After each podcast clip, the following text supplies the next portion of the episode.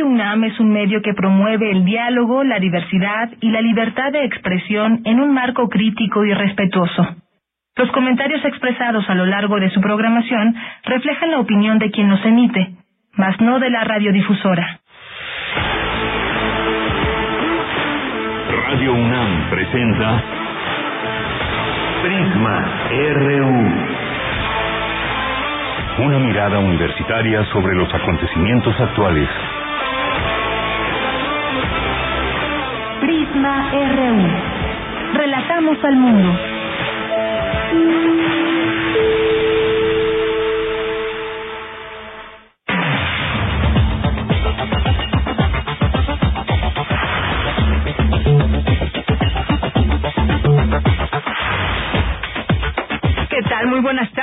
Muchas gracias por acompañarnos aquí en Prisma RU. Estamos transmitiendo ya en vivo después de, de algunas vacaciones que tuvimos, por supuesto. Iba a decir merecidas vacaciones. No sé si sean merecidas, pero siempre es importante hacer un, un alto en el camino, una pausa, eh, tener unos días de asueto, de descanso, eh, para pues seguirle con mucho ánimo ya que estamos iniciando este 2024 y que, por supuesto, como les decíamos en estas en estos programas grabados que teníamos, siempre es un gusto poder estar aquí y nuestra audiencia, por supuesto, es la parte más importante, es para la cual trabajamos, para ustedes que nos están escuchando, que nos oyen, que nos dicen, preguntan, critican, en buena onda, por supuesto, hay que ser también muy autocríticos en todo en todo este camino de la información.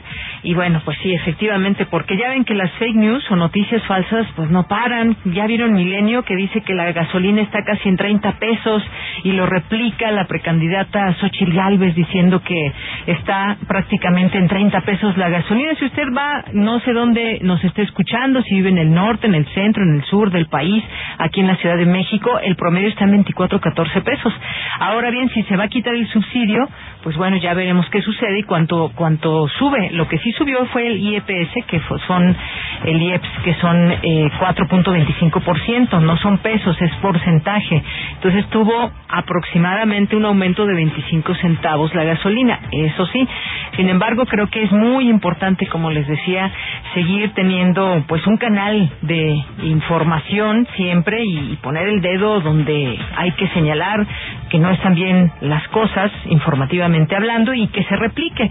No sé si es una estrategia, realmente me cuesta mucho trabajo pensar que un medio de comunicación eh, pues lleve a cabo una estrategia a través de una, una noticia falsa. Digo, hay medios de todo tipo, pero Milenio goza de cierto eh, pues calidad informativa y seriedad. Me parece que un medio grande como lo es, pues tendría que, que informarnos de la mejor manera. Estamos, por supuesto, atentos si llega a subir la gasolina o cualquier otra cosa. Aquí lo comentamos, no tenemos eh, ningún ninguna situación para decirlo o no decirlo. Aquí tratamos de analizar cómo va la inflación, la economía y más, pero pues hay que hay que estar muy pendientes y atentos de las informaciones que son certeras y cerrarle la puerta a las noticias falsas.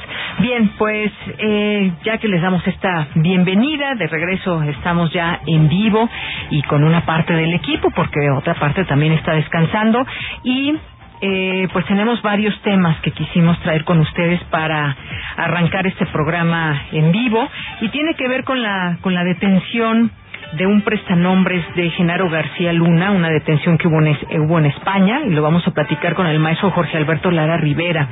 También vamos a platicar de los 30 años del EZLN, del Ejército Zapatista de Liberación Nacional. Vamos a, a, llamarle a Luis Hernández Navarro, que es un periodista muy reconocido, escribe en La Jornada, y pues trae este tema eh, muy documentado, así que vamos a platicar, bien vale la, vale la pena recordar algunos momentos importantes que han sucedido desde la aparición de este ZLN. Y vamos a hablar también de turismo, qué hay, qué perspectivas hay para este año, eh, lo que viene para el turismo, ya se inauguró el tren Maya, el transísmico, vamos a platicar de ello con el periodista de turismo Julio Reina Quirós.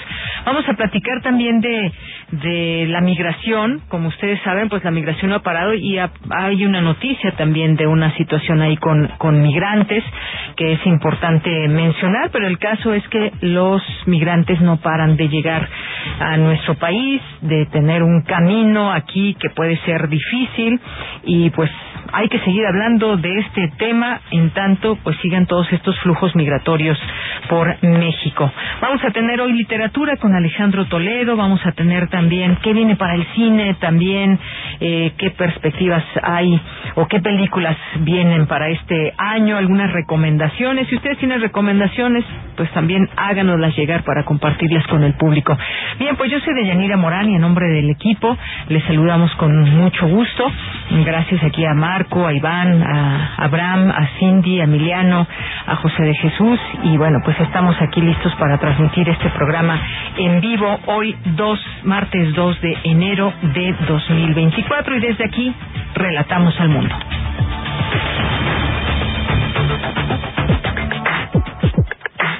Relatamos al mundo.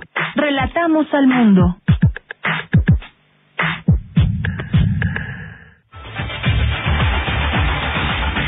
Bien, y en resumen, la información universitaria, la universitaria Jocelyn Hernández realiza una investigación para preservar la información de las plantas empleadas para tratar la diabetes. Con información del suelo colombiano, conocen cambios ocasionados por la ocupación humana. Antropólogos y expertos de la UNAM revelan variaciones ambientales y disponibilidad vegetal en la sabana de Bogotá. En información nacional, ante la situación de emergencia ocasionada por el terremoto en la región de Noto, prefectura de Ishikawa, en la costa oeste de Japón, el día de ayer, 1 de enero, la Secretaría de Relaciones Exteriores informó este martes que hasta el momento no hay registro de conacionales desaparecidos o fallecidos. Advierte el presidente Andrés Manuel López Obrador que este año enviará la iniciativa para que jueces, magistrados y ministros sean elegidos por el pueblo. Luego de reportarse el secuestro de 31 personas migrantes en Reynosa, Tamaulipas, esto que les comentaba, esta situación grave el pasado 30 de diciembre, el presidente Andrés Manuel López Obrador aseguró que avanzan con las investigaciones correspondientes. Asimismo, aclaró que se desconoce la nacionalidad de las personas en tránsito que fueron sometidas por presuntos criminales. Mañana iniciará el pago de las pensiones del bienestar. El gobierno federal recordó que por ser año electoral, el pago de las pensiones tendrá adecuaciones. En enero se, se depositará lo correspondiente al primer bimestre de año y en febrero se pagarán los bimeses marzo, abril y mayo y junio. En información internacional, un ataque israelí contra una oficina de Hamas cerca de Beirut deja al menos seis muertos. Uno de los fallecidos es Saleh al-Arouri, alto funcionario de Hamas en Cisjordania. En Japón, el choque de un avión comercial y otro de la Guardia Costera causó cinco muertos. Obligó a evacuar a los 379 ocupantes del vuelo de Japan Airlines y provocó un aparatoso incendio en el aeropuerto de Haneda, cerca de Tokio. El líder norcoreano Kim Jong-un instó a su ejército a reforzar su preparación argumentando que la península de Corea está cada vez más cerca de un conflicto armado que podría estallar en cualquier momento. Hoy en la UNAM, ¿qué hacer? ¿Qué escuchar? ¿Y a dónde ir?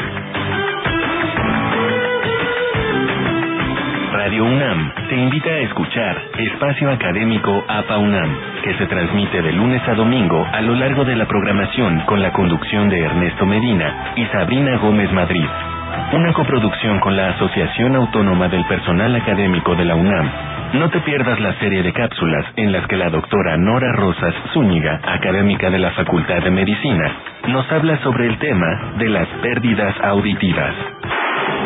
Si planeas visitar Universum, Museo de las Ciencias, recuerda que el acceso en este periodo vacacional de la UNAM es por Avenida del Imán. Te invitamos a vivir un viaje submarino en realidad virtual en la exposición Aqua, una producción de inmersión salvaje. También te esperamos en Imaginare en la explanada del museo. Y recuerda, este invierno el Museo Universum abre de manera habitual, de miércoles a domingo, de 10 de la mañana a 5 de la tarde. ¿Ya conoces la app Deporte UNAM? Alcanza tus metas, controla tus avances, ejercítate con tus amigos. Descárgala gratis. Pon a prueba tu rendimiento físico deportivo y compártelo en la red social de tu preferencia. Entra a la página oficial Deporte UNAM y conoce más detalles.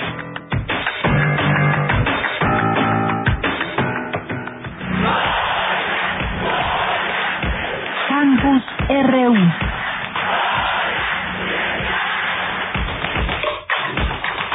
Una de la tarde con 13 minutos. Arrancamos con nuestro campus universitario. Hoy con Emiliano Tobar, Matemáticas Aplicadas en Computación, MAC, carrera que tiene mucho futuro, asegura Cristian Elizondo, coordinador del programa de esta carrera. Adelante, Emiliano Tobar. México tiene un área de oportunidad amplia en las matemáticas. Por este motivo, nuestra casa de estudios ofrece distintas carreras que se enfocan en el área 1 físico-matemática, como ingeniería en computación o la licenciatura en matemáticas.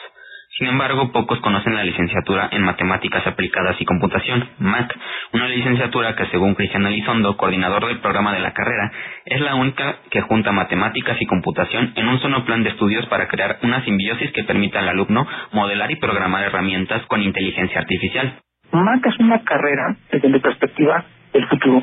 Nuestra carrera está perfilada hacia el futuro de, de nuestro México, hacia el futuro de nuestra universidad y de nuestra facultad. Esta licenciatura ofrece a los alumnos un plan de estudios que favorece y procura desarrollar un pensamiento algorítmico en conjunto de un pensamiento matemático. Actualmente hay un déficit en matemáticas, especialmente en inteligencia artificial, lo que abre una brecha de oportunidad económica para aquel que se prepare con mayor determinación. Según Cristian Elizondo, el perfil del egresado de MAC será el de una persona capaz de integrarse al mercado laboral enfocado a la computación y la inteligencia artificial. Prácticamente nuestros egresados cuando salen tienen una formación fuerte en matemáticas y computación y con ello van a crear algoritmos con ayuda de la computadora para poder resolver los diferentes problemas que, que, competen con la sociedad, ¿no? Por eso, aquellos alumnos que les gustan las matemáticas y que les guste la, la computación y que conlleven en una simbiosis para poder ser un buen desarrollador, un buen desarrollador de modelos e implementarlos en algún lenguaje de programación para poder resolver los problemas de nuestra sociedad, tu carrera es matemáticas aplicadas a computación. La carrera de Matemáticas Aplicadas y Computación se imparte en la Facultad de Estudios Superiores Campus Acatlán, facultad que cuenta con el apoyo de préstamo de equipo de computación, Wi-Fi en las instalaciones y un laboratorio de desarrollo iOS para la comunidad estudiantil. Bien, pues gracias a Emiliano Tobar. Vamos ahora con Cindy Pérez Ramírez. Inician las mañaneras del presidente Andrés Manuel López Obrador con críticas al Poder Judicial. ¿Qué tal, Cindy? Muy buenas tardes.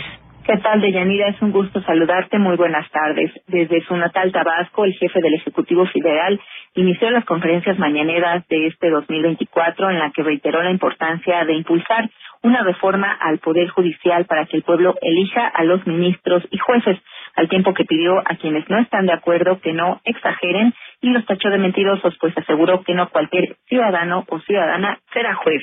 Voy a enviar la iniciativa porque es justa y necesaria. Solamente así se va a poder limpiar el Poder Judicial. No encuentro otro método más que el método democrático para limpiar de corrupción el Poder Judicial. ¿Cómo se le hace para que no haya jueces, magistrados y ministros corruptos que hacen lo que les da la gana, se enriquecen porque pueden ordenar la libertad de cualquier persona, aún tratándose de delincuentes peligrosos, de cuello blanco y de la delincuencia organizada.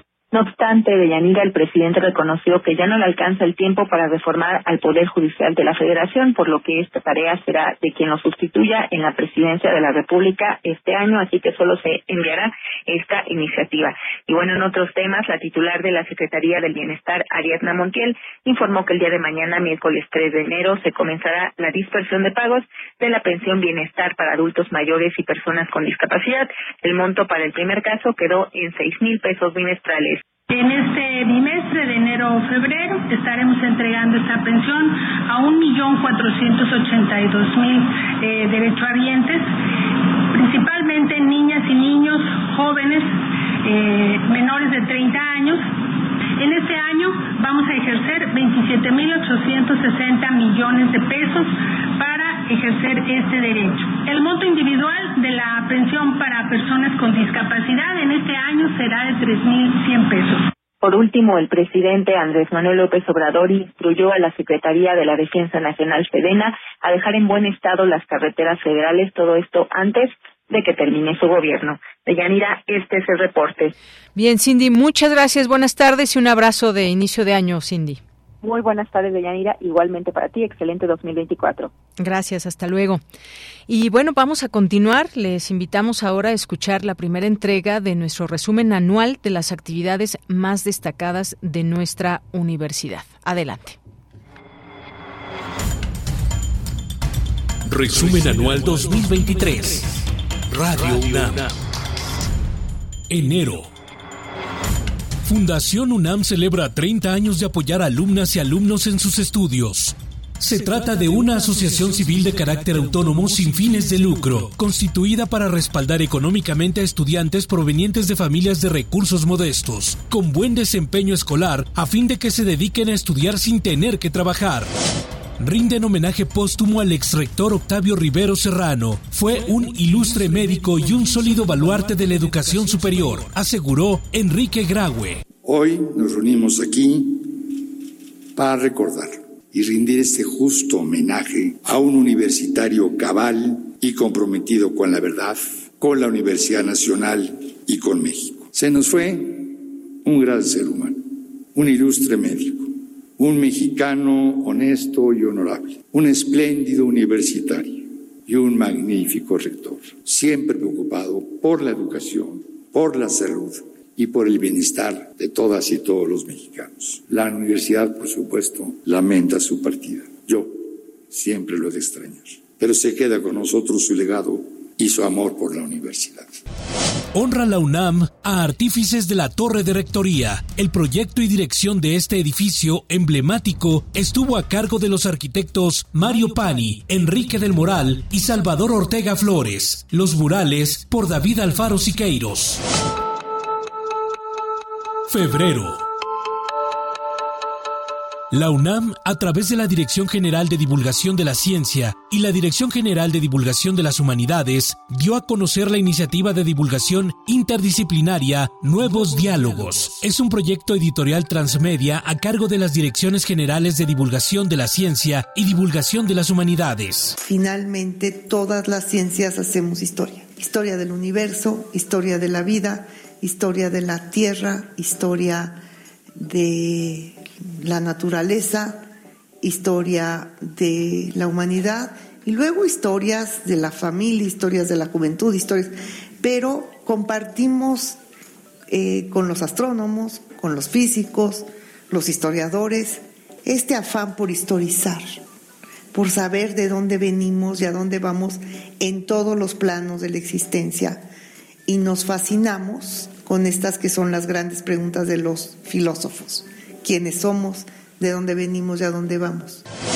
La 44 edición de la Feria Internacional del Libro del Palacio de Minería de la Facultad de Ingeniería regresa a la presencialidad después de dos ediciones en formato virtual. Incluye 1.192 actividades con 889 presentaciones editoriales, más de 2.000 participantes, 270 sellos editoriales y Guanajuato como estado invitado. Cinco universidades de Iberoamérica, entre ellas la UNAM, refrendan cooperación. Renovaron un convenio para relanzar la Unión Iberoamericana de Universidades.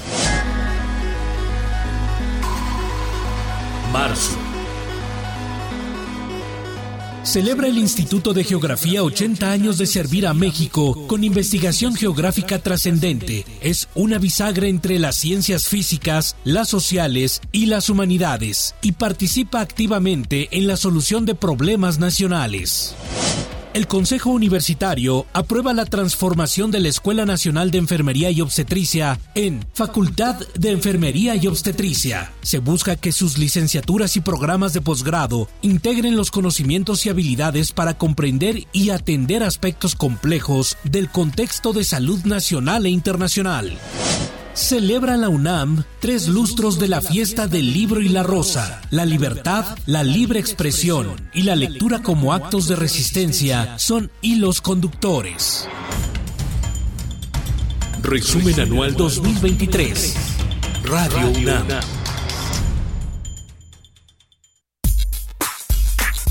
Prisma RU. Relatamos al mundo. Bien, pues continuamos y vamos a darle la bienvenida al maestro Jorge Alberto Lara Rivera, quien es especialista en temas de justicia y seguridad. Maestro, ¿cómo está? Bienvenido y feliz año. Igualmente, Yanira, me da mucho gusto saludarle. Feliz año. Gracias, maestro. Pues hoy comenzamos esta primera entrevista aquí en Prisma RU para hablar de esta detención en España del empresario Jonathan Alexis Weinberg Pinto, que es presunto prestanombres de Genaro García Luna, ex titular de la Secretaría de Seguridad Pública durante el gobierno de Felipe Calderón, que fue detenido en Madrid por participar en una organización delictiva que desvió más de cinco mil millones de pesos que estaban destinados a gastos de inversión en dicha secretaría y que habría ocultado o que ocultó en Barbados, Panamá y Estados Unidos. Es información que da a conocer la Fiscalía General de la República y que con esta ayuda de la Policía Nacional de España, el 31 de diciembre, se logró la aprehensión con fines de extradición de este personaje. ¿Qué eh, significado tiene todo esto en este entramado del caso Genaro García Luna, maestro? Bueno, sí, sabemos que dentro de la política criminal que se ha desarrollado bajo el gobierno presente, eh, una de sus prioridades, desde luego con tintes también de orden político, ha sido concentrar esfuerzos en el caso García Luna, que fue, por cierto, procesado en Estados Unidos y sentenciado por las autoridades de Estados Unidos. Entonces ahora las autoridades mexicanas, digamos, tratan de establecer un caso en contra de García Luna y de lo que pudiera considerarse su círculo de personas cercanas, tanto familiares como relaciones de negocios, por temas de triangulación de recursos que a su vez sirven para la eh, creación de eh, sospechas de otro tipo de, delitos en esta materia de orden financiero. No hay que olvidar que una petición, un pedimento de extradición como el que se realiza, tiene como base información preliminar. Es decir, no no significa que esta detención eh, prejuzgue la responsabilidad o no. Como en todos los casos, se deberá desahogar ante las eh, autoridades de España la, el proceso de extradición mismo y luego en México, si acaso es concedida la extradición, igualmente un proceso acá. Entonces el camino, como vemos, el proceso eh, apenas estaría empezando con la eh, presunción de inocencia que establece la Constitución y la necesidad de respetar el debido proceso para que se esclarezcan eh, los hechos y los señalamientos debidamente. Efectivamente, lo que se quiere en todo esto es esa claridad de, pues, de hechos que en todo caso tuvieron en algún momento, se llevaron a cabo en algún momento. En la información que vamos conociendo poco a poco, pues este personaje Jonathan Weinberg, es, que está acusado por eh, ser uno de los principales cómplices de García Luna en delitos de, eh, y aquí están los delitos de delincuencia organizada, operaciones con recursos de procedencia ilícita y peculado. Y, y se agrega que las investigaciones de la Fiscalía Especializada en Materia de Delincuencia Organizada y de la UIF, que es la Unidad de Inteligencia Financiera, mediante triangulaciones financieras con los empresarios eh, estadounidenses, que aquí vienen algunos nombres, integrantes también de la familia de García Luna y exfuncionarios de la extinta Secretaría de Seguridad Pública, se adjudicaron obras y servicios que no se cumplieron o entregaron. Esto que se tiene que, por supuesto, seguir esclareciendo nos da una pauta, nos da, eh, ¿qué, nos da en cuanto a información de conocer a detalle situaciones como pues obras y servicios que en este caso pues se alude que no habrían sido entregados o que no se cumplieron, dinero público finalmente? En efecto, eh, eh, hay este tipo de señalamientos. me parece que en todo caso corresponde a las autoridades la carga probatoria de manera exhaustiva, como dispone la propia Constitución, y también asiste a, a los señalados, a los imputados, el derecho de defenderse. Es importante hacer una clarificación cuando se habla de delincuencia organizada. Muchas veces se tiende a relacionar este delito con otros delitos, quizás de delitos contra la salud o narcotráfico. En este caso, eh, la delincuencia organizada de la que se habla en estas notas informativas se referiría a el delito de operaciones con recursos de procedencia ilícita. Es decir, temas de orden financiero, de, como se dice, eh, derivados de actos presuntos de desvío de recursos, etcétera, que estarían por probarse. Como pasa, eh, y ha pasado en muchos casos, incluso se recuerda el caso del exgobernador Moreira, que igualmente fue detenido en España a solicitud de México por lavado de dinero y este género de conductas, después eh, finalmente fue liberado allá mismo en España. Entonces, como decimos eh, de Yanira, pues empieza apenas con, con estos eh, señalamientos que no vienen acompañados, porque no es el momento procesal, con la contundencia de pruebas, que esas sí tendrían que desahogarse ya ante un juez en México.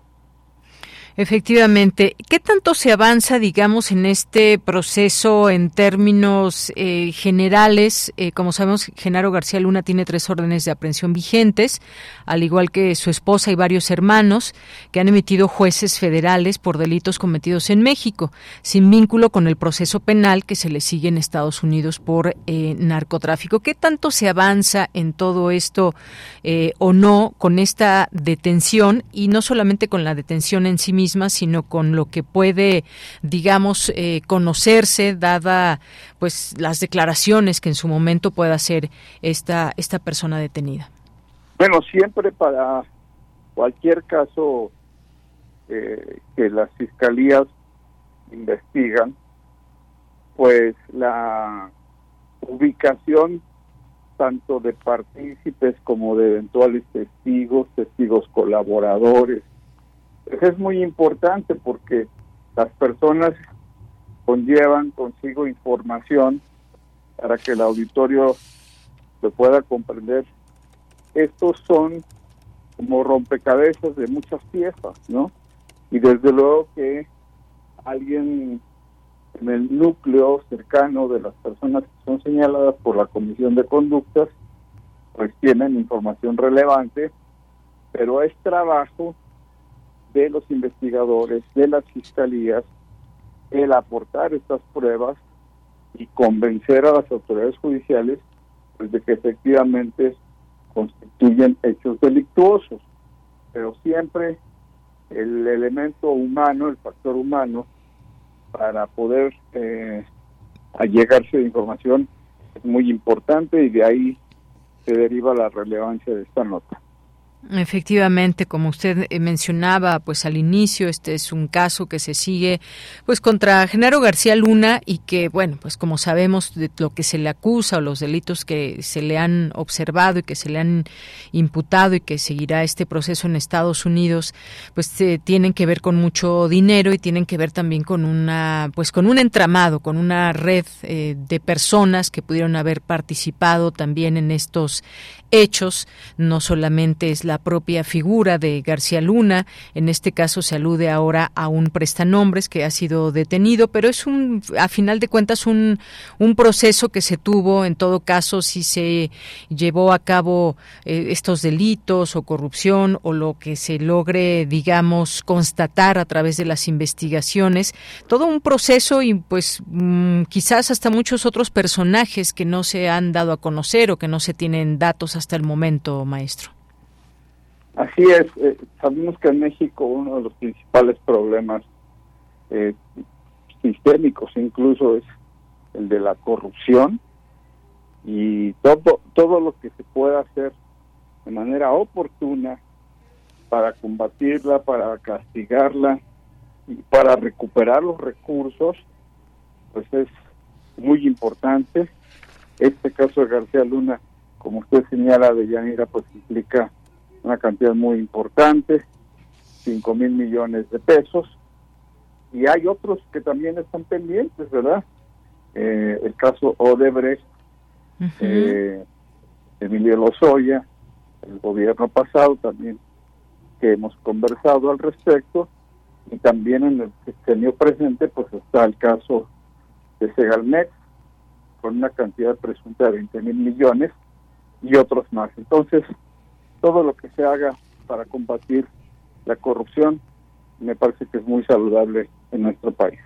Bien, y hay una colaboración a la que se alude también en esas informaciones que han surgido desde México, esa colaboración del, del gobierno de España, también importante mencionarlo, maestro. Sin duda. Eh, e, es eh, bien relevante lo que menciona Deyanira, puesto que eh, las redes criminales, pues por la cantidad de recursos y el perfil de los personajes se involucran, pues eh, muchas veces trascienden fronteras, eh, tienen la presencia de muchas jurisdicciones.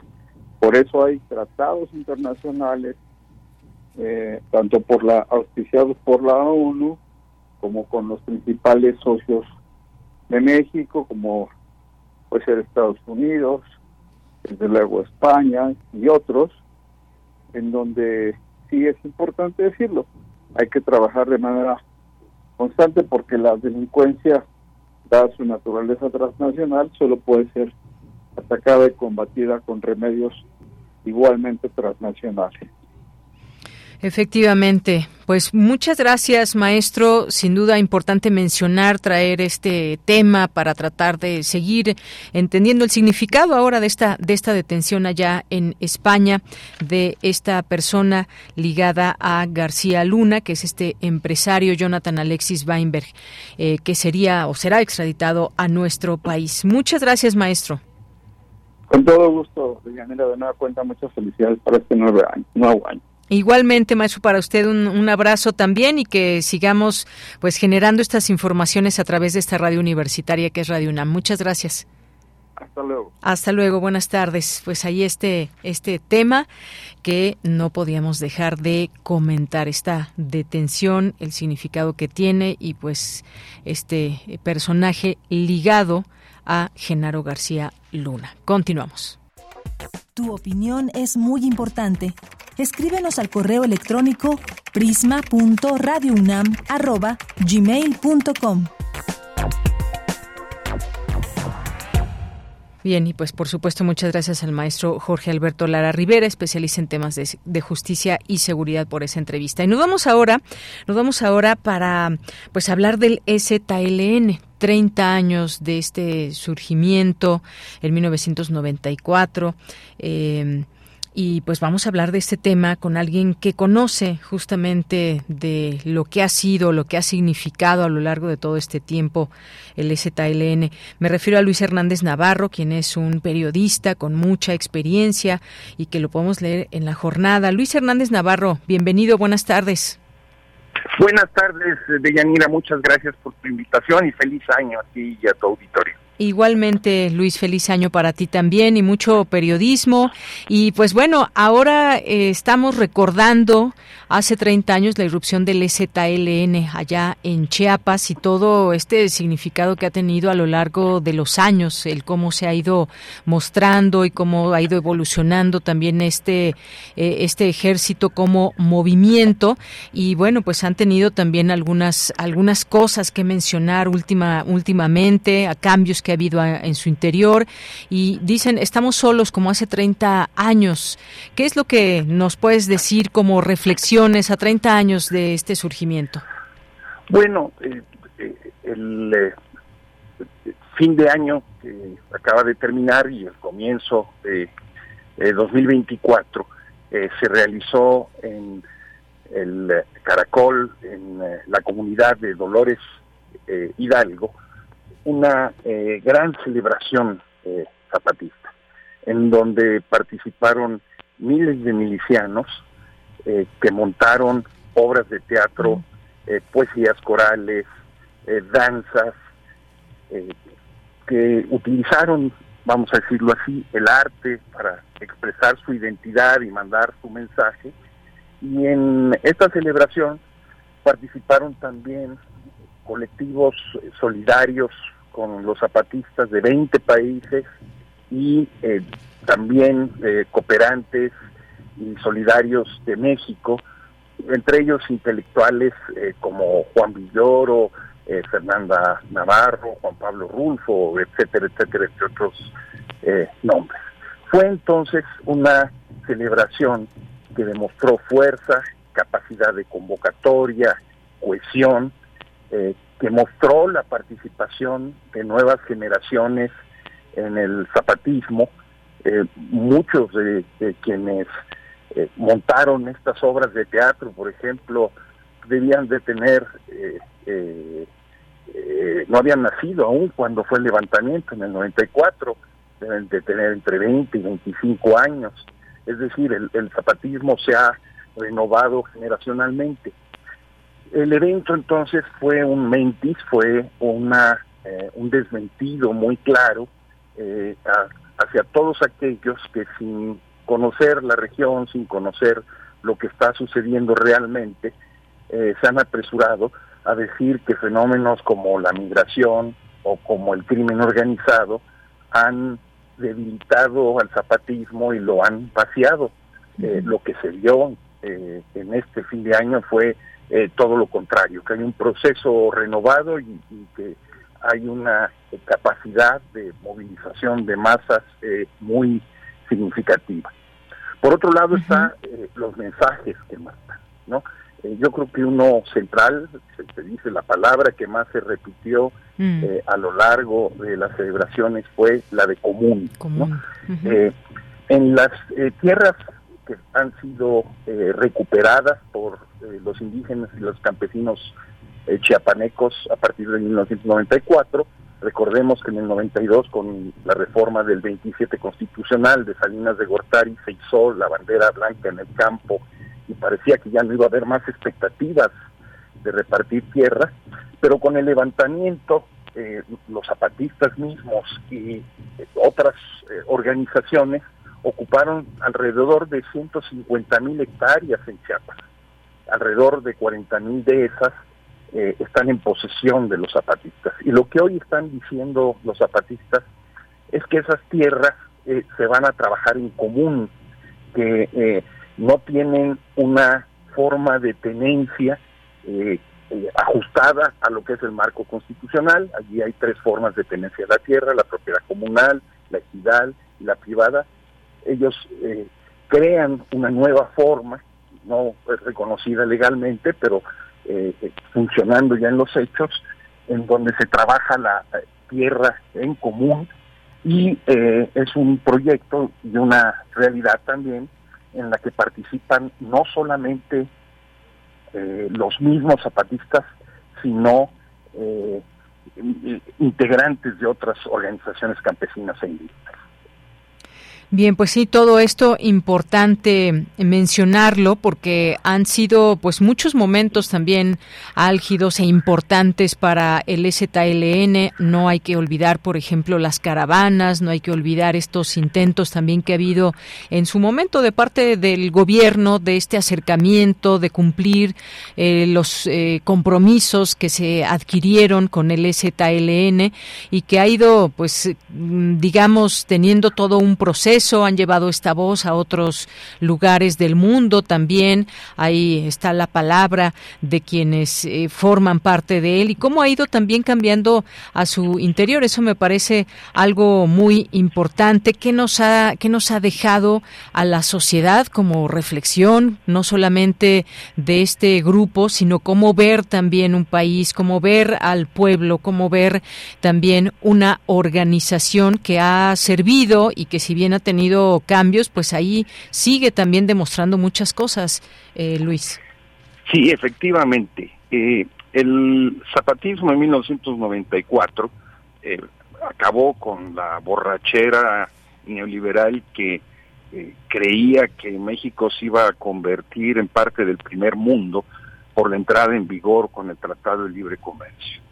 Y nos mostró que México es un país eh, en donde pues más de la mitad de su población está en pobreza, eh, siguen en pobreza, más de alrededor del 40% por lo menos de los mexicanos son pobres.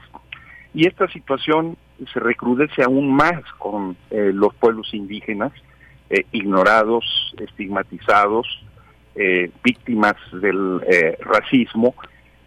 y el zapatismo lo que hizo fue decir por parte de los pueblos indígenas, aquí estamos y no queremos asistencia, no queremos caridad, no queremos programas asistenciales. Lo que exigimos es dignidad y lo que exigimos es el reconocimiento de nuestros derechos, eh, específicamente del derecho a la libre determinación y a la autonomía como una parte de esta, es decir, autogobernarse, a hacer justicia a partir de sus sistemas normativos, a poder impulsar sus propios proyectos educativos y educativos eh, y eh, sanitarios, como hemos visto, y un proyecto de autonomía también en el terreno de la agricultura que pone por delante eh, la conservación del medio ambiente, eh, la promoción de lo que hoy se llama agricultura orgánica. Todo eso ha hecho, ha puesto el, en el centro del zapatismo y que se resume en mucho en el lema del Congreso Nacional Indígena, que se creó el 12 de octubre de 1996 y mucho auspiciado por el zapatismo, que es nunca más un México sin nosotros. Es decir, hasta entonces los pueblos indígenas habían estado fuera de el reconocimiento de ese marco de derechos y hay una exigencia a ser incluidos reconociendo su derecho a la diferencia. Esto sigue siendo un pendiente. Los acuerdos de San Andrés que se firmaron entre el gobierno federal y los zapatistas el 16 de febrero de 1996 siguen sin cumplirse. La situación ha cambiado, eh, pero siguen sin cumplirse. Eh, la reforma constitucional que se hizo en 2001 con el gobierno de Vicente Fox fue una caricatura. Se reconocieron derechos en tanto no lo pudieran ejercer los indígenas. Eh, por eso es que los zapatistas fueron a aplicarlos en la, práctica, creando sus propias formas de gobierno, pero eso está ahí como una eh, un debe eh, del conjunto del país hacia eh, los pueblos originarios. Efectivamente. Y, bueno, también, eh, ¿cómo era ese México en 1994? Hay que recordar que también la sociedad se volcó, la sociedad salió, hubo marchas que pedían que se detuviera la masacre de los integrantes de este ejército zapatista. ¿Qué ha cambiado para bien, para mal, para el zapatismo, para los grupos indígenas? ¿Cómo, cómo lo ve también la sociedad desde tu punto de vista, Luis? Creo que es interesantísima tu pregunta, Deyanira. Eh, en 1994, eh, Carlos Salinas de Gortari, el presidente que estaba a punto de terminar, eh, parecía imbatible tenía altísimos niveles de popularidad, eh, reales o ficticios a partir de encuestas, ¿no? Su proyecto parecía el único, había logrado por medio de la represión y por medio de la cooptación acorralar al entonces Partido de la Revolución Democrática con Cuauhtémoc Cárdenas a la, a la, a la cabeza y daba la impresión de que no había otra opción de desarrollo más que la que él estaba promoviendo. Y en eso se levantan los zapatistas y descarrilan ese proyecto. A partir de ese momento, eh, Salinas de Gortari se convierte en nuestro villano favorito, eh, es, eh, entra en declive, su proyecto entra también en una erosión acelerada, y es muy significativo que muchos de los eh, actores sociales que habían sido damnificados por este eh, proyecto de modernización autoritaria y excluyente impulsado por el salinismo, encontraron en el zapatismo la forma de converger, salir a las calles en solidaridad con eh, los alzados, exigiendo una salida pacífica al conflicto, fue un enorme revulsivo de, la sociedad. Y, eh, como decíamos hace un momento, eh, el zapatismo pone entonces en el centro de la agenda política nacional la cuestión indígena, una cuestión que sigue sin resolverse desafortunadamente, pero que está ahí puesta de manera dramática. Eh, el zapatismo es entonces un eh, gran catalizador para eh, promover un conjunto de fuerzas sociales que buscan un cambio en el modelo del país y que no se resignan a que el neoliberalismo es la única vía para desarrollarlo. En ese contexto también en el que en 1996 convocan al primer encuentro por la humanidad y contra el neoliberalismo que se realiza en la selva, donde llegan intelectuales reconocidísimos, dirigentes políticos muy importantes, que es la semilla, el antecedente de eso que después vendría en otros países y que se bautizaría como altermundismo. Las protestas en Seattle, en Génova, en contra de los organismos eh, multifinancieros eh, internacionales que fijan la agenda de los países de manera incondicional. Eh, el zapatismo entonces eh, creó en el imaginario social planetario, no solamente mexicano, la convicción de que otro mundo no solamente es posible, sino de que es necesario. Efectivamente, bueno, pues eh, están, están de pie con este evento que hubo, muy importante, que queríamos también eh, mencionar.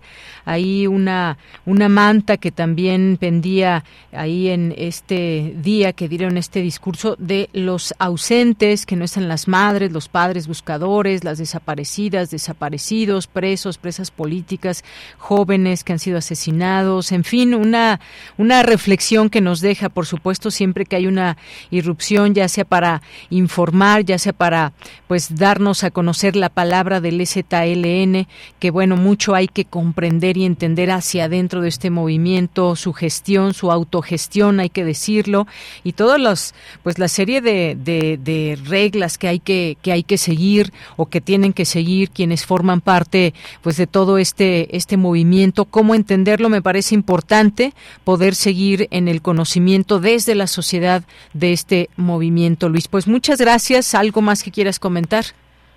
Pues eh, gracias a ti, felicidades eh, por tu programa y felicidades eh, por el año que viene. Igualmente para ti. Hasta luego, un abrazo. Un abrazo, adiós.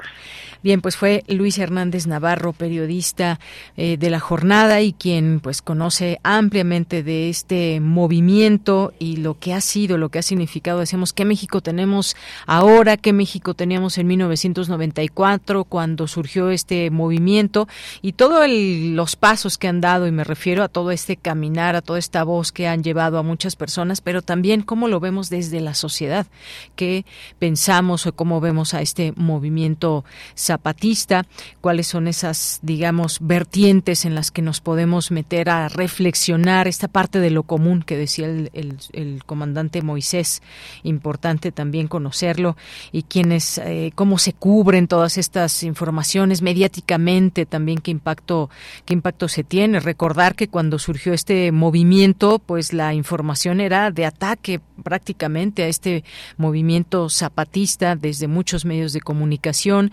pues ahí toda esta prensa que también no solamente de México sino del mundo se interesó muchísimo en, conocer por qué habían surgido y, y, por qué teníamos este movimiento que eh, puso a digamos a reflexionar o a pues tener que cambiar cosas desde el gobierno de lo que nos habían planteado casi nuestro pase al primer mundo y pues resultaba que teníamos eh, muchas cosas que atender todavía. Continuamos. Tu opinión es muy importante. Escríbenos al correo electrónico prisma.radiounam@gmail.com. Bien, y doy paso a eh, Julio Reina Quiroz, que es periodista de turismo y aviación, titular del programa Vuelo a Tiempo Noticias, porque ¿qué, qué hay en el turismo para este año? ¿Cuáles son las perspectivas? Eh, sabemos que se han inaugurado ya tramos del tren Maya, del transísmico también, y pues eso pretende o desde el turismo se ha pretendido que también se pueda em, se pueda vender aún más nuestro país como un destino turístico importante y que estén comunicada pues por lo menos esta zona del sureste. ¿Qué tal? ¿Cómo estás, Julio? Un abrazo de Año Nuevo y buenas tardes.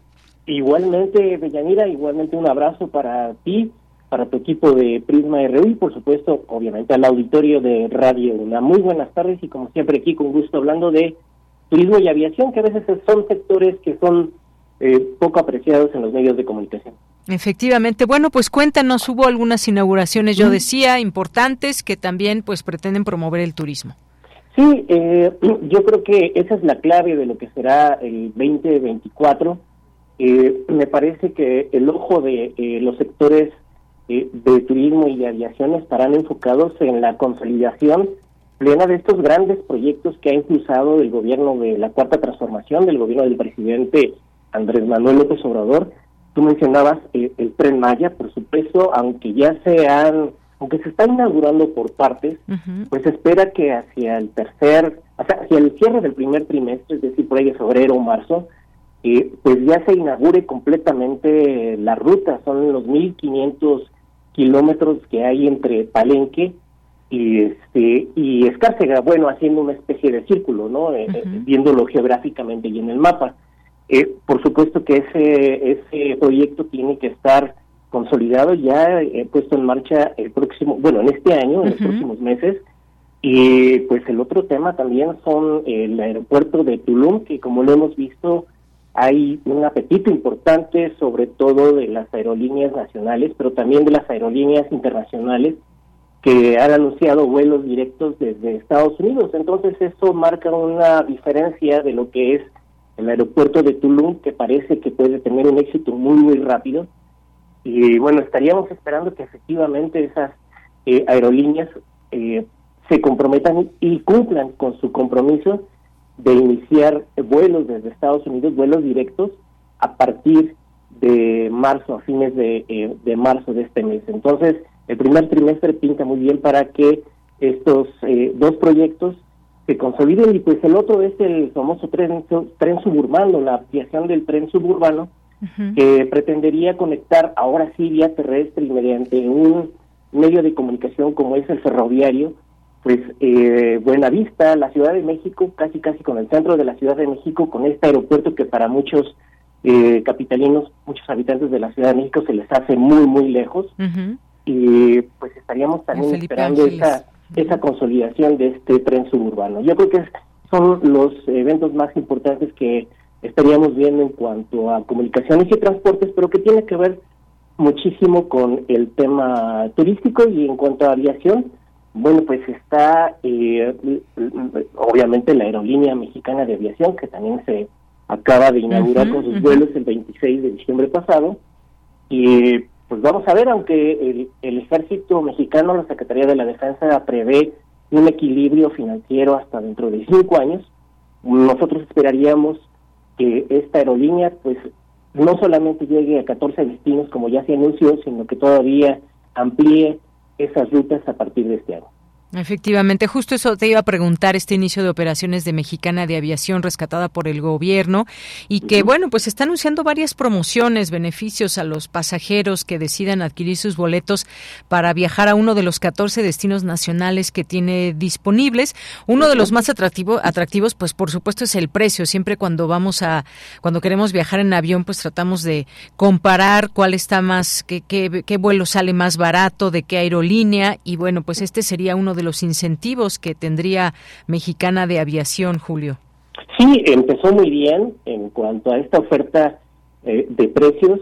Eh, el gobierno mexicano dijo que eh, a este vuelo que hizo Mexicana de Aviación con este Boeing 737-800 entre el AIFA, el aeropuerto Felipe Ángeles y Tulum, pues tuvo un costo casi 700 en términos generales, ¿no? En términos pues muy buen precio, ¿no? En general. Sí, por debajo de, de, las aerolíneas eh, comerciales. bueno, lo podemos ver desde dos puntos de vista. Si lo queremos ver desde el punto de vista del gobierno, obviamente, pues eh, eso es un claro incentivo para que más mexicanos podamos eh, viajar, hacer viajes dentro de nuestro país, que es sumamente importante, sobre todo para la gente, ¿no? Eh, que tiene derecho a, viajar y a turistear. Y bueno, está el lado contrario, el lado de las aerolíneas comerciales, mm. Que pues que verían una especie de competencia desviar pues, por el apoyo que tiene eh, todo el, apoyo del Estado en cuanto a cuestiones financieras, en cuanto a incluso en algún momento eh, eh, reducción en la tarifa de uso aeroportuario, que en algunos casos es muy, muy elevada.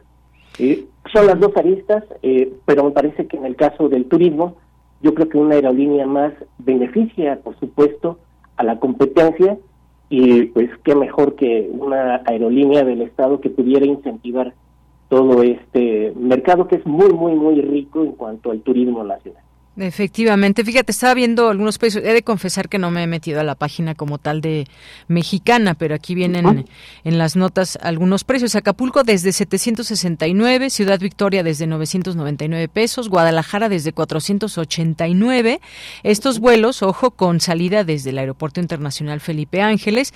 Precios que ya se encuentran incluidos los impuestos, porque uno diría, bueno, ese es el precio que te dan más los impuestos. Cuanto dice aquí que ya se han incluido los impuestos y son aplicables en buen vuelos inaugurales con salida desde el Aeropuerto Internacional Felipe Ángeles, lo cual, bueno, vuelos inaugurales, ya veremos cuánto vienen después, pero tendrían en todo caso que pues ser de bajo costo como se ha anunciado y ver también todo ese tema de las eh, de las maletas, de los artículos personales, lo documentado, si, si es extra o no también, porque ese es un punto importante. Sí, así es como cualquier aerolínea comercial. Eh, cada vez que abre una ruta, tiene este tipo de incentivos, de promociones que tú acabas bien de mencionar, e incluso también tiene que ver con el tema de, las maletas, pero sin duda Mexicana de Aviación en algún momento tendrá que alinearse en cuanto a, por ejemplo, en el tema de las maletas, que fue un tema muy polémico, eh, en cuanto a esta, esta idea de que las aerolíneas dicen que el pasajero tiene que pagar por la forma en cómo está viajando, es decir, si yo no viajo con una maleta no tendrían por qué no tendría un, pasajero por qué pagar lo mismo que otra persona que lleva quizás dos maletas no entonces esa es una de las cuestiones comerciales que va a ser muy interesante saber cómo se cómo evoluciona en los próximos meses porque justamente ahí se va a ver eh, si va si es una competencia mexicana de aviación que yo creo que tiene que ser tiene que ser y las aerolíneas comerciales. Entonces yo creo que ahí es cuestión de darle tiempo al tiempo y por supuesto a Mexicana de Aviación darle esta consolidación de las rutas. No creo que desde un principio, desde, desde ya se empiecen a ver ocupaciones de 70, 80%, que es lo normal, es, una, es un porcentaje que normalmente utilizan las aerolíneas para saber si una ruta es rentable, tener una ocupación de asientos entre 70 y 80%. Eh, yo creo que Mexicana de Aviación tendrá que hacer su chamba, su trabajo en cuanto a promociones y pues dar estos incentivos y sobre, y sobre todo, por ejemplo, ahora con lo que mencionas desde la IFA que va a ser su centro de operaciones, su hub, como le llamamos en el sector. Sí. Eh, en el caso de la TUA, por ejemplo, que tendría que ser más barato para incentivar eh, los viajes desde la Ciudad de México, los pasajeros, y lo que decíamos con el tren suburbano, ¿no? de Buenavista, que puede ser más rápido, más eficiente y por supuesto más barato. Muy bien. Bueno, pues ya me metí a la página y efectivamente se confirman estos precios desde la página de mexicanavuela.com.mx que estoy viendo aquí a Guadalajara, 489, salida desde la IFA, impuestos incluidos, consulta términos y condiciones. Bueno, pues ya lo iremos viendo. Por lo pronto, Julio Reina Quiroz, muchas gracias por comenzar este año aquí con nosotros hablando de turismo. Un abrazo y que te vaya muy bien en este 2024. Muy gentiles, un saludo a tu, a tu auditorio y lo mejor para este año. Gracias. Hasta luego. Muy buenas tardes. Bueno, pues nos vamos al corte. Regresamos a la segunda hora de Prisma RU.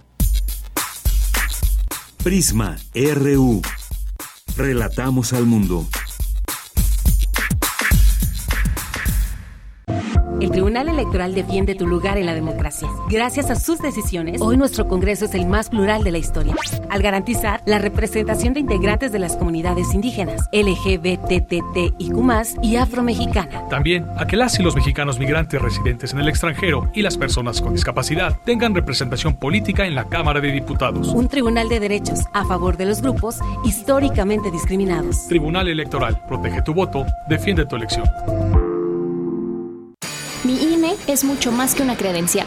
Con mi INE participo, alzo la voz y decido con libertad sobre lo que quiero para mí, para mis amigas, para mis amigos, para mi familia. Nuestra generación busca respuestas y tiene mucho que aportarle a México.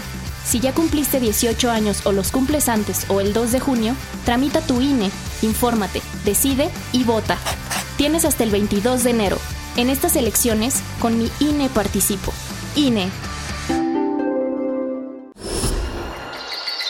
Creemos en un mundo donde se escucha toda la música, toda la música,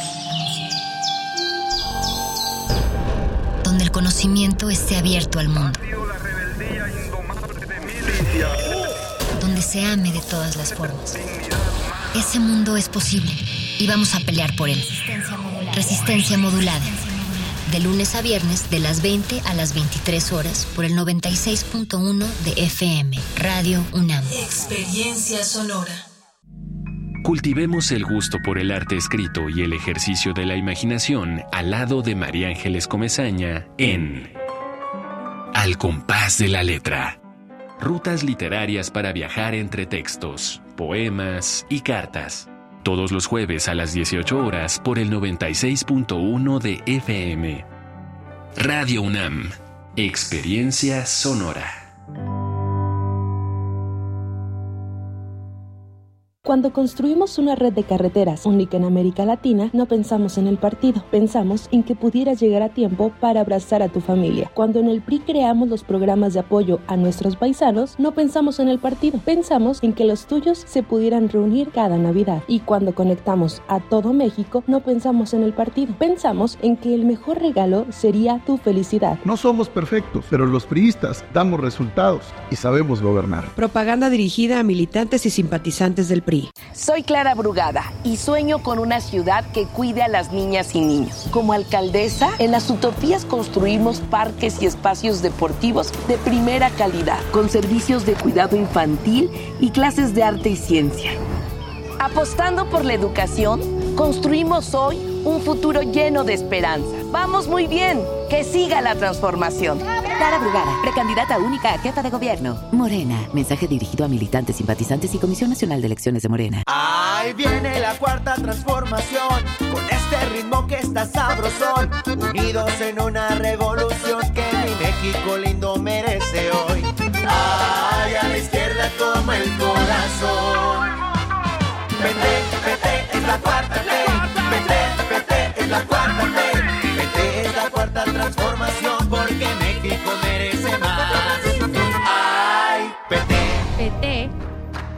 4T. Tu opinión es muy importante. Escríbenos al correo electrónico prisma.radiounam@gmail.com.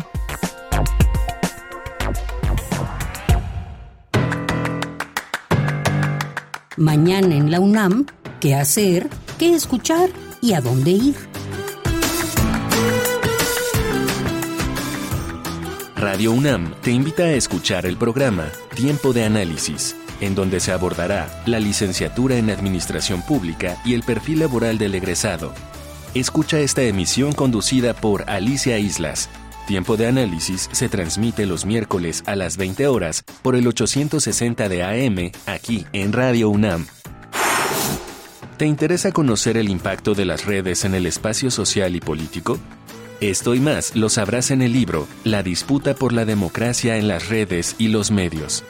Las redes sociodigitales han tenido un impacto profundo en la reconfiguración de las relaciones humanas y su forma de interactuar con el mundo. Adquiere tu libro y conoce la investigación que realizó el Programa Universitario de Estudios sobre Democracia, Justicia y Sociedad. También te recordamos que en la sala 10 del espacio virtual del MOAC se está presentando hasta el 17 de marzo Madre Dron de Patricia Domínguez.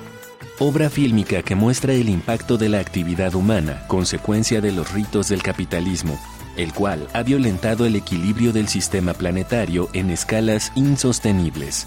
Consulta los horarios de las proyecciones en la página de Cultura UNAM y asiste con toda tu familia. La entrada es libre.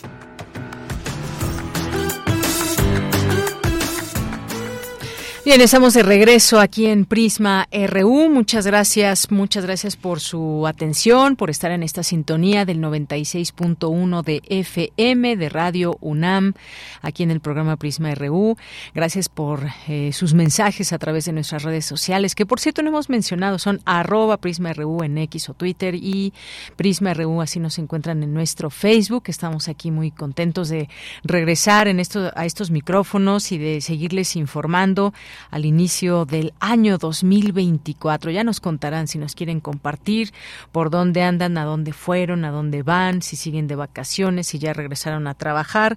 Compartan con nosotros. Y, quiero agradecer mucho a Mario Navarrete Real que nos está aquí enviando, pues además de un video, nos manda los precios de distintas gasolineras, eh, de cómo está hoy en este momento la gasolina aquí en la Ciudad de México en algunas zonas. No me especifique exactamente qué zona, pero nos manda esta foto de hoy, Magna 22.99, mm, Premium 25.19 en una de las gasolineras.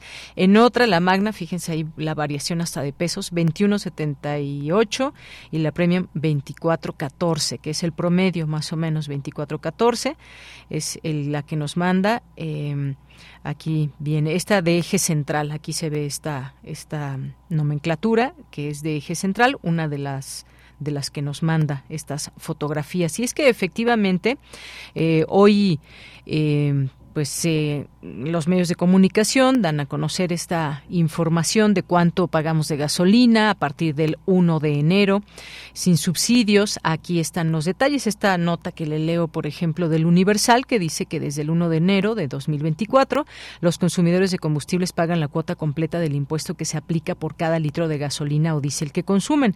Lo anterior debido a que el gobierno federal retiró el estímulo fiscal que otorgó en años anteriores para evitar el gasolinazo por los altos eh, petroprecios en los mercados internacionales derivado de las tensiones geopolíticas en el mundo por la guerra en Ucrania y los efectos de la pandemia.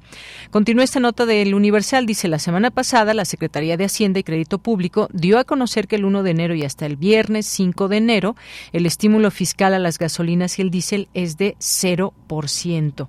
Dice aquí, por lo anterior, los automovilistas y motociclistas que consumen gasolina regular o magna hoy pagan una cuota del impuesto impuesto especial sobre producción y servicios, que es el IEPS.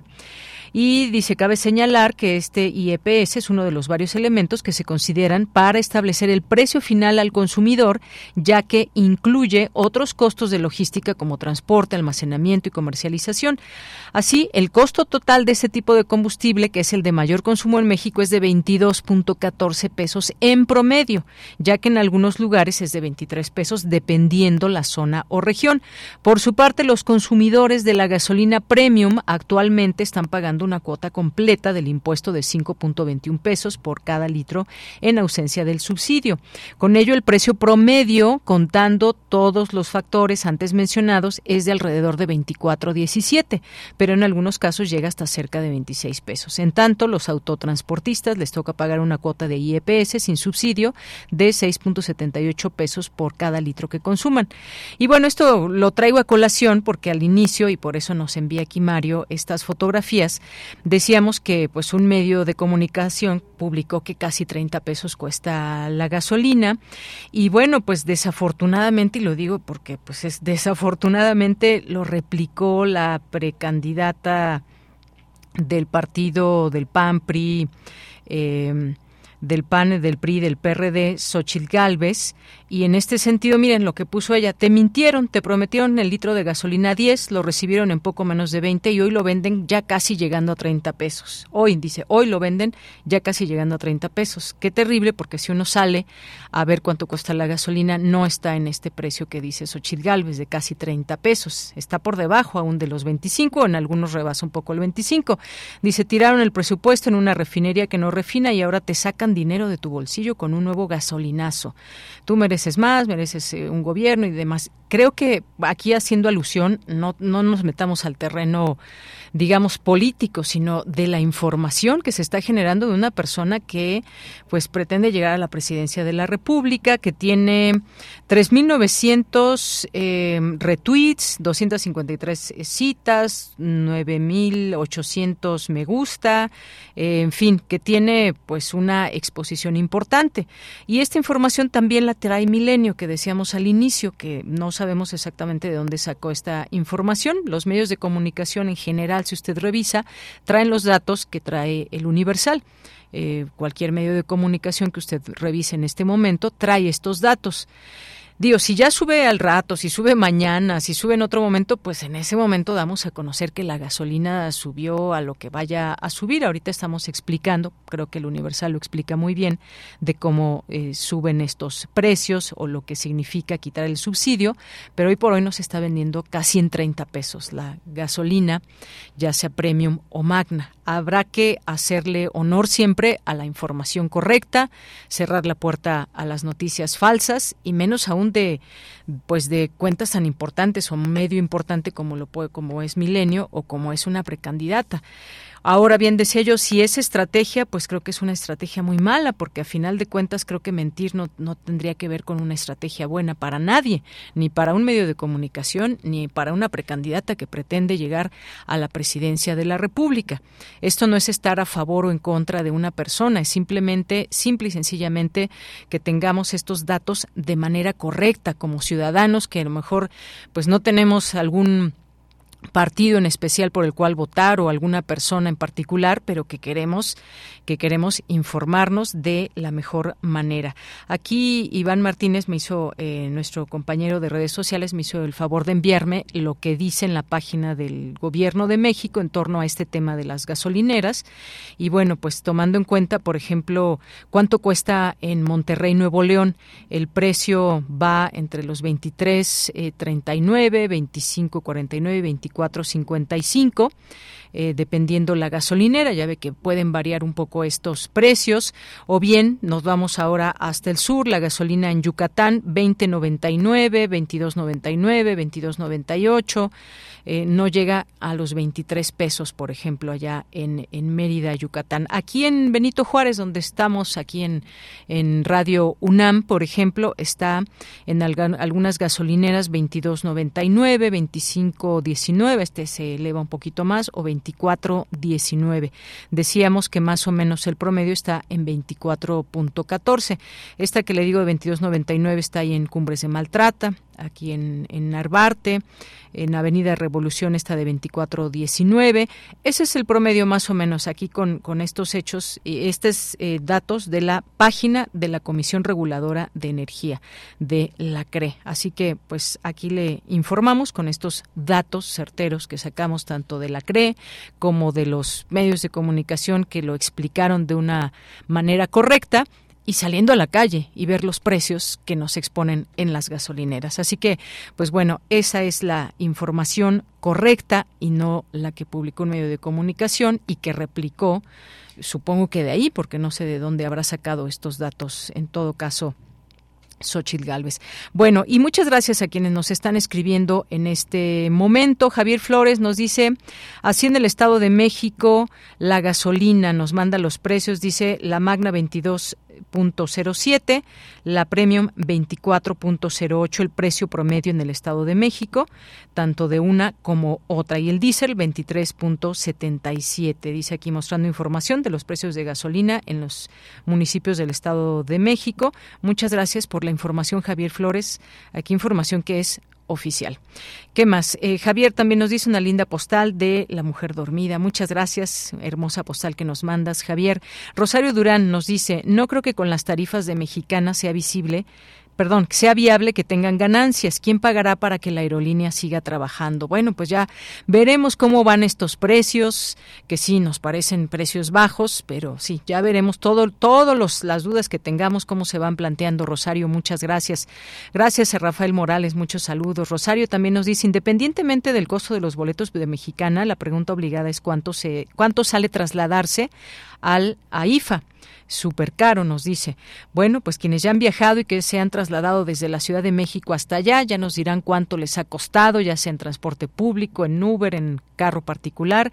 Gracias, eh, Rosario. Yo todavía, fíjense, ya, ya todos este, todo este tiempo yo no he tenido todavía oportunidad de conocer este aeropuerto. Ya llegará el, momento. Gracias, eh, Rosario, que nos desea también un feliz 2024, igualmente para ti. David Castillo, feliz año, el mejor noticiero de la radio mexicana. Gracias, David. Eh, Javier Flores también nos dice que se esperaba es más quien no tiene prestanombres, la mayoría de los políticos, empresarios, etcétera, tienen prestanombres para evadir impuestos, corrupción e impunidad de su parte. Gracias, Javier.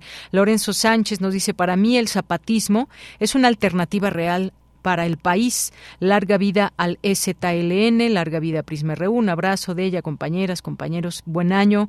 Mi segundo año de radio escucha constante. Gracias, Lorenzo. Nos da mucho gusto que, estés aquí prestándonos tu atención en este eh, informativo de 1 a 3 de la tarde, de lunes a viernes. Gracias. Javier nos dice muy buena tarde, un gusto escuchar las mejores noticias de la radio, mejor programa de inicio de año y mejor inicio de año.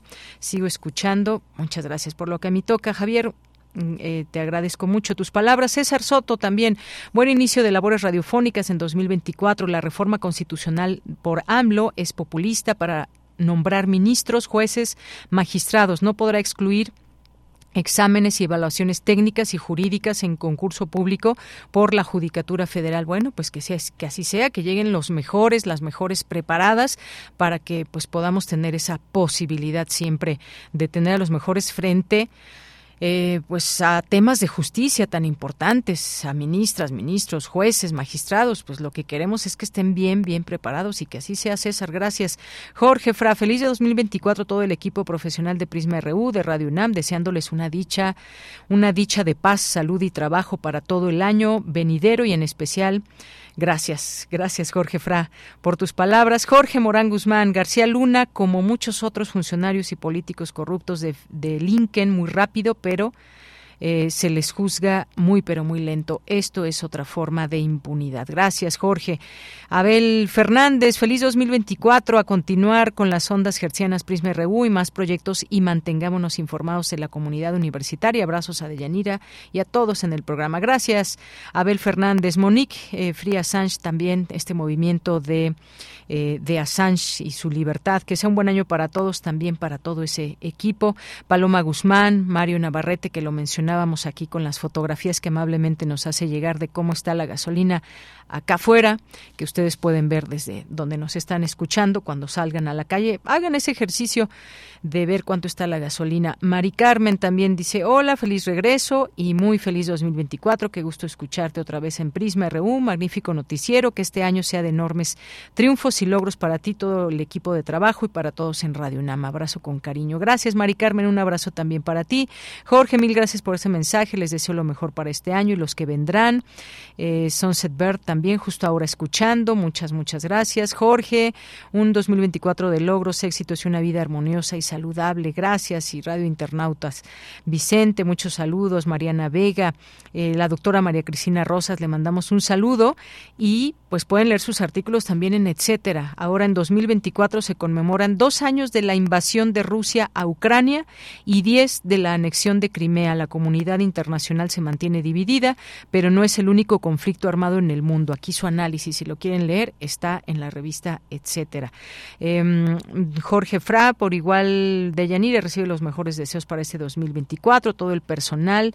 Eh, muchas gracias también. Jorge, Gracias por todos tus deseos, buenos deseos y a todas las personas aquí les seguimos leyendo que nos escriben en nuestras redes sociales. Nos manda otra foto también Mario Navarrete de otra gasolinera donde está 2215 la Magna y 2425 la Premium. Muchas, muchas gracias Mario Navarrete. Bueno, pues nos vamos ahora a la información en esta segunda hora.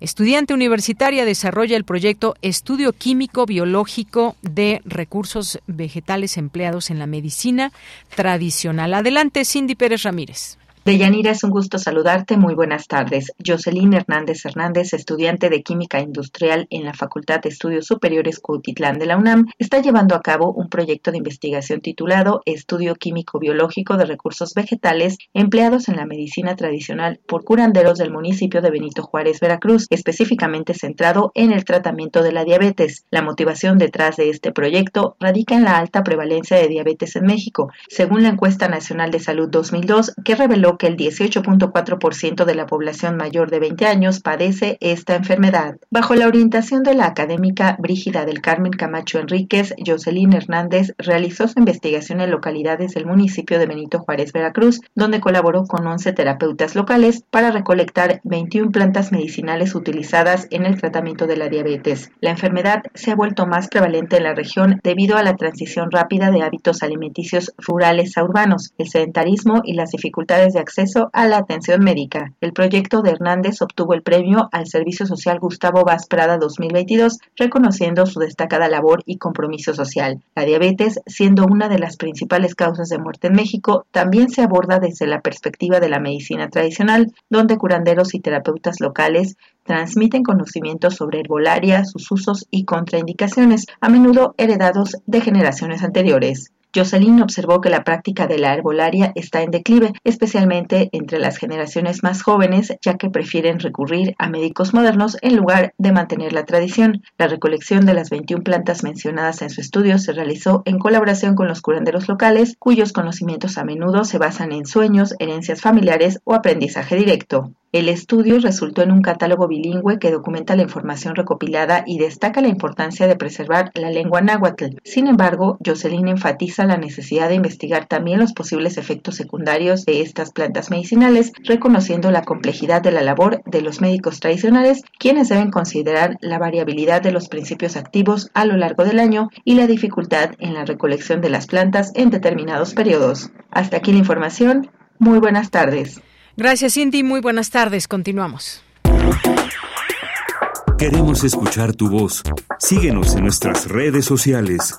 En Facebook como Prisma RU y en Twitter como arroba PrismaRU. Bien, y continuamos, vamos a hablar de pues el paso de los migrantes. Este año comienza y comienza con caravanas, comienza también con personas que están esperando sus permisos eh, y comienza también pues con esta mala noticia de migrantes secuestrados en Reynosa y en donde pues se habla de que hasta el momento esta información la Guardia Nacional rescata a cinco venezolanos, pero el caso es que pues iniciamos el año e inicia como decíamos con pues eh, personas que pasan por nuestro país en busca de llegar a Estados Unidos, en busca de pues asentarse en otro lugar que no sean sus países de donde vienen eh, pues huyendo quizás de la pobreza, la violencia. Cada familia, cada persona tiene razones para las cuales internarse en otro país, aún con lo que estos riesgos puede implicar. Así que, bueno, pues la más reciente es esta caravana eh, de migrantes, el éxodo de la pobreza que continúa ahí en Chiapas y que recibió en el año nuevo en espera de una respuesta por parte del Instituto Nacional de Migración.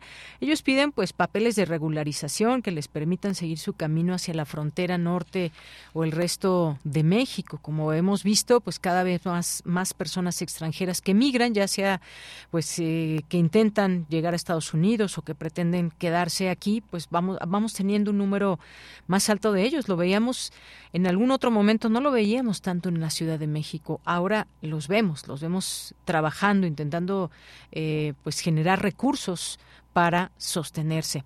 Vamos a platicar del tema, ya está en la línea telefónica el doctor Tonatiu Guillén, él es doctor en Ciencias Sociales, investigador del Programa Universitario de Estudios del Desarrollo, colabora en la línea de investigación Ideas del Desarrollo en las temáticas de migración internacional y sobre las fronteras norte y sur de México. Doctor Tonatiu Guillén, bienvenido y antes pues un abrazo, una felicitación y que reciba muy bien este 2024.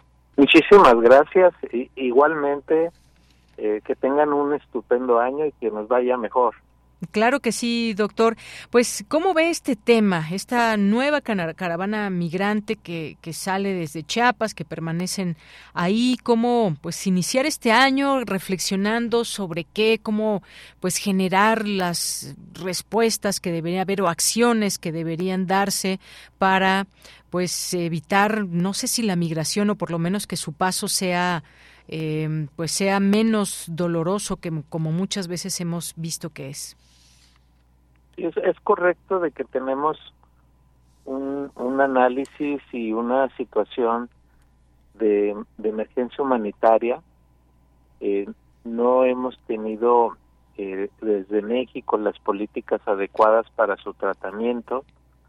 Es, es importante subrayar que el perfil social de las poblaciones en movimiento, especialmente la del año 22 y 23, corresponde en su mayoría a población refugiada, quiere decir a población que fue forzada a salir de sus lugares de origen por muy diferentes factores, pero que en el perfil de, su movilidad y sus condiciones son titulares de los derechos de refugio, que les da el marco internacional, la Constitución mexicana y la ley sobre refugiados. El gran asunto es que no hemos reaccionado en función de esa perspectiva. Eh, si, si reaccionáramos en función y reconociendo a, la condición de refugio, eh, pues realmente el tratamiento y su atención pues no estaría ni amenazada por la deportación, ni con las presiones que somete a esta población el Instituto Nacional de Migración o la Guardia Nacional, ni, ni pues las también irregulares presiones que reciben o, por parte de policías locales, por ejemplo. Entonces, si, si, si movemos el concepto de, de migrante a refugiado, pues generamos otro otra comprensión nos obligamos a otro marco jurídico de atención que sería de protección y no de evolución y tendríamos otras políticas. Pero eso es justamente el gran déficit que tenemos en México, de que no estamos entendiendo que se trata sobre todo de población refugiada y, y se le trata, pues, en el mejor de los sentidos, con, con otra ley que es la de migración que no les corresponde, con otra institución que es el Instituto de Migración que no, no debería tener el rol que tiene, y mucho menos, por ejemplo, la Guardia Nacional o el Ejército o la Marina.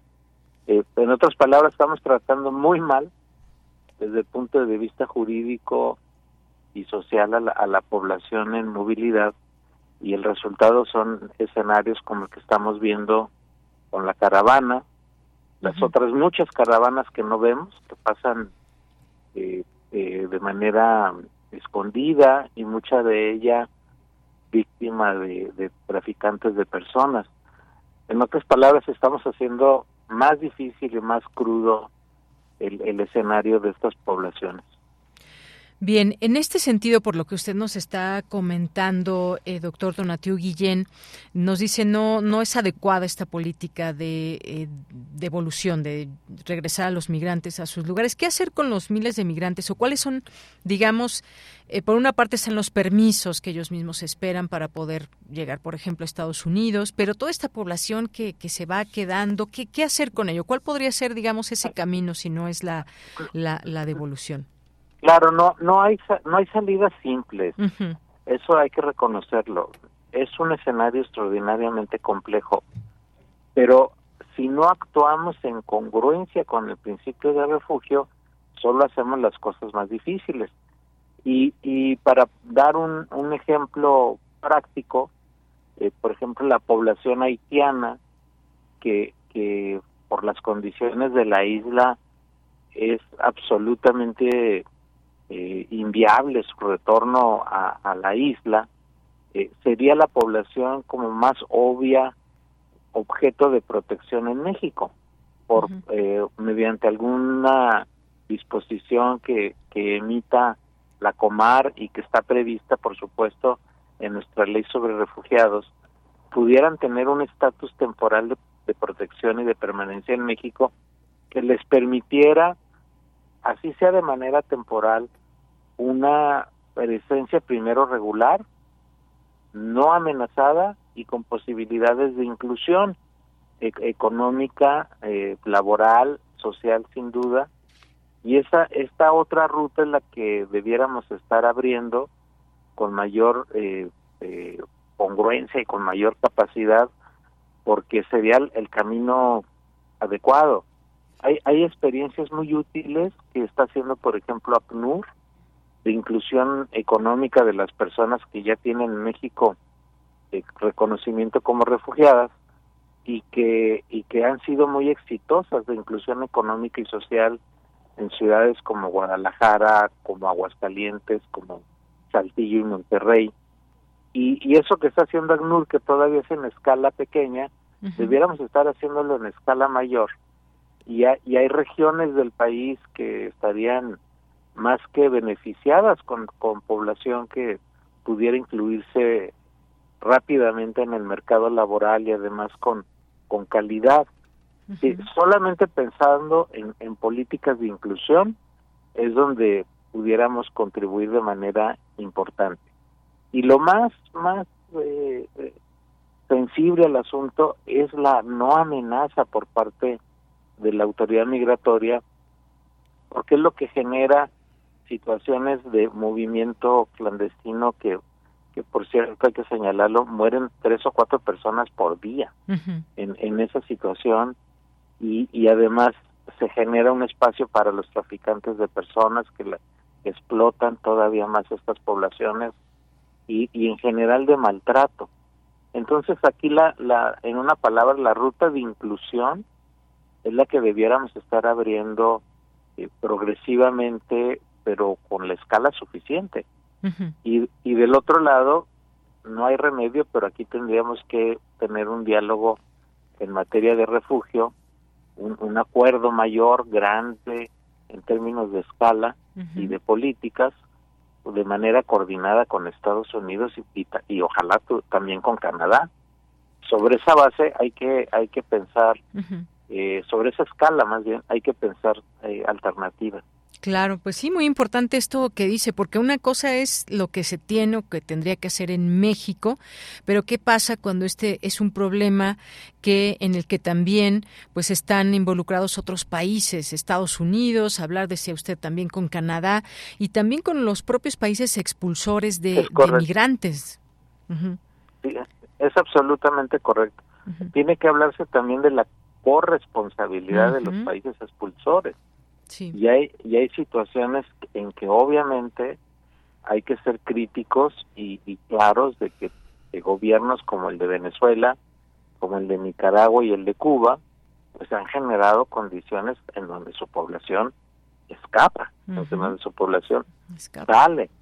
Entonces, sí hay responsabilidad de los gobiernos. Y agrego, que un tercio del total del flujo que llega ahora a la frontera de Estados Unidos es de mexicanas y mexicanos. Y la mitad de, esa, de ese flujo obedece a factores también de desplazamiento interno en México. Entonces tenemos nuestra culpa, tenemos nuestros espacios sociales en donde el crimen y, y, y en general la inseguridad genera situaciones en donde la población tiene que moverse, escapar también. Entonces ahí ahí si hacemos el, el mea culpa, pues hay necesidad de un acuerdo regional amplio, como comentamos, pero también políticas de corresponsabilidad serias en, en los espacios y lugares de origen.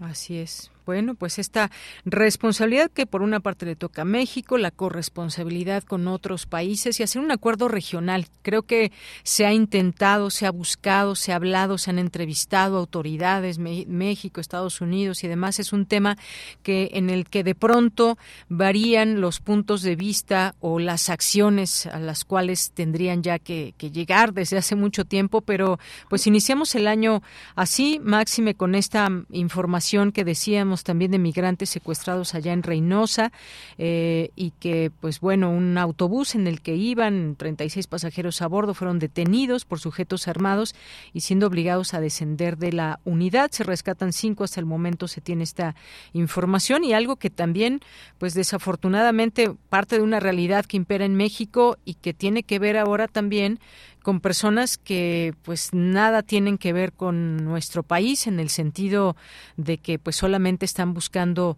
mejorar su calidad de vida.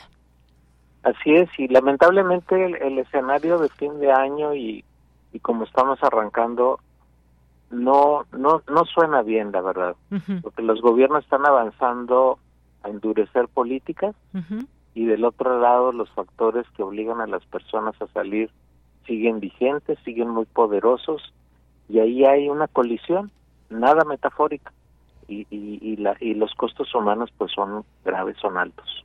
Así es. Bueno, pues doctor Tonatiu Guillén, muchas gracias por conversar con nosotros sobre este tema también muy importante en la agenda de este año 2024 que tiene que ver con la migración. Muchas gracias.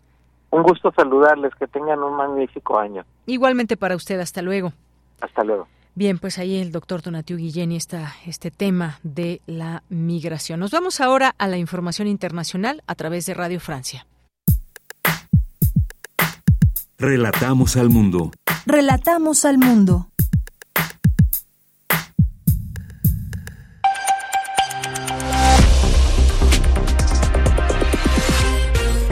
Bienvenidos a este flash informativo de Radio Francia Internacional. Nos acompaña en el control Guillaume Buffet. Comenzamos.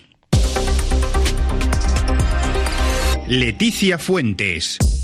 En Japón, la colisión de dos aviones en el aeropuerto de Tokio Aneda, mientras uno de ellos aterrizaba, deja cinco muertos, todos ellos guardacostas japoneses que se dirigían a una misión de rescate tras los sismos que azotan el país. Además, cerca de 379 personas fueron evacuadas. Se desconoce aún las causas del accidente. El ejército israelí continuó este martes su ofensiva contra el Hamas en la franja de Gaza con bombardeos sobre el territorio palestino tras advertir que la guerra, que comenzó hace casi tres meses, continuará a lo largo de este año. Las autoridades palestinas han lanzado hoy un nuevo balance de muertos, más de 22.000 muertos, unos 200 en las, las 24 últimas horas. Precisamente en el enclave de esta guerra, el ex primer ministro británico Tony Blair negó haber mantenido conversaciones para el reasentamiento de palestinos de Gaza en otros países, como afirmó hace unos días una televisión israelí. En Ucrania, las tropas lanzaron esta mañana nuevos ataques aéreos masivos contra el territorio ucraniano, matando al menos a cinco civiles y dejando 90 heridos. Además, 25.000 personas se han quedado sin electricidad en Kiev tras los bombardeos. Unos ataques que se producen tras la promesa de Putin de intensificar los ataques en Ucrania después de los bombardeos en Belgorod, que dejaron decenas de muertos.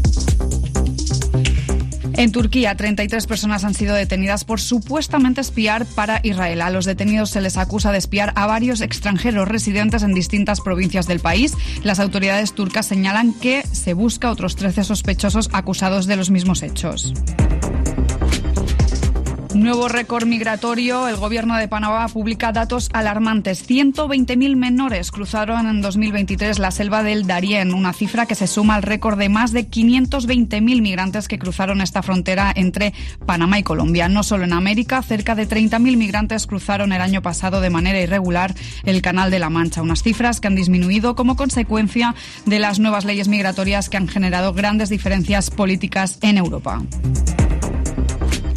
Y en deportes, la futbolista española y campeona del mundo Jennifer Hermoso declaraba hoy ante la justicia española contra el presidente de la Federación Española de Fútbol, Luis Rubiales, por el polémico beso durante la celebración del Mundial. La futbolista ha reiterado que el beso no fue consentido y que recibió presiones del entorno del presidente por negar, para negar lo sucedido.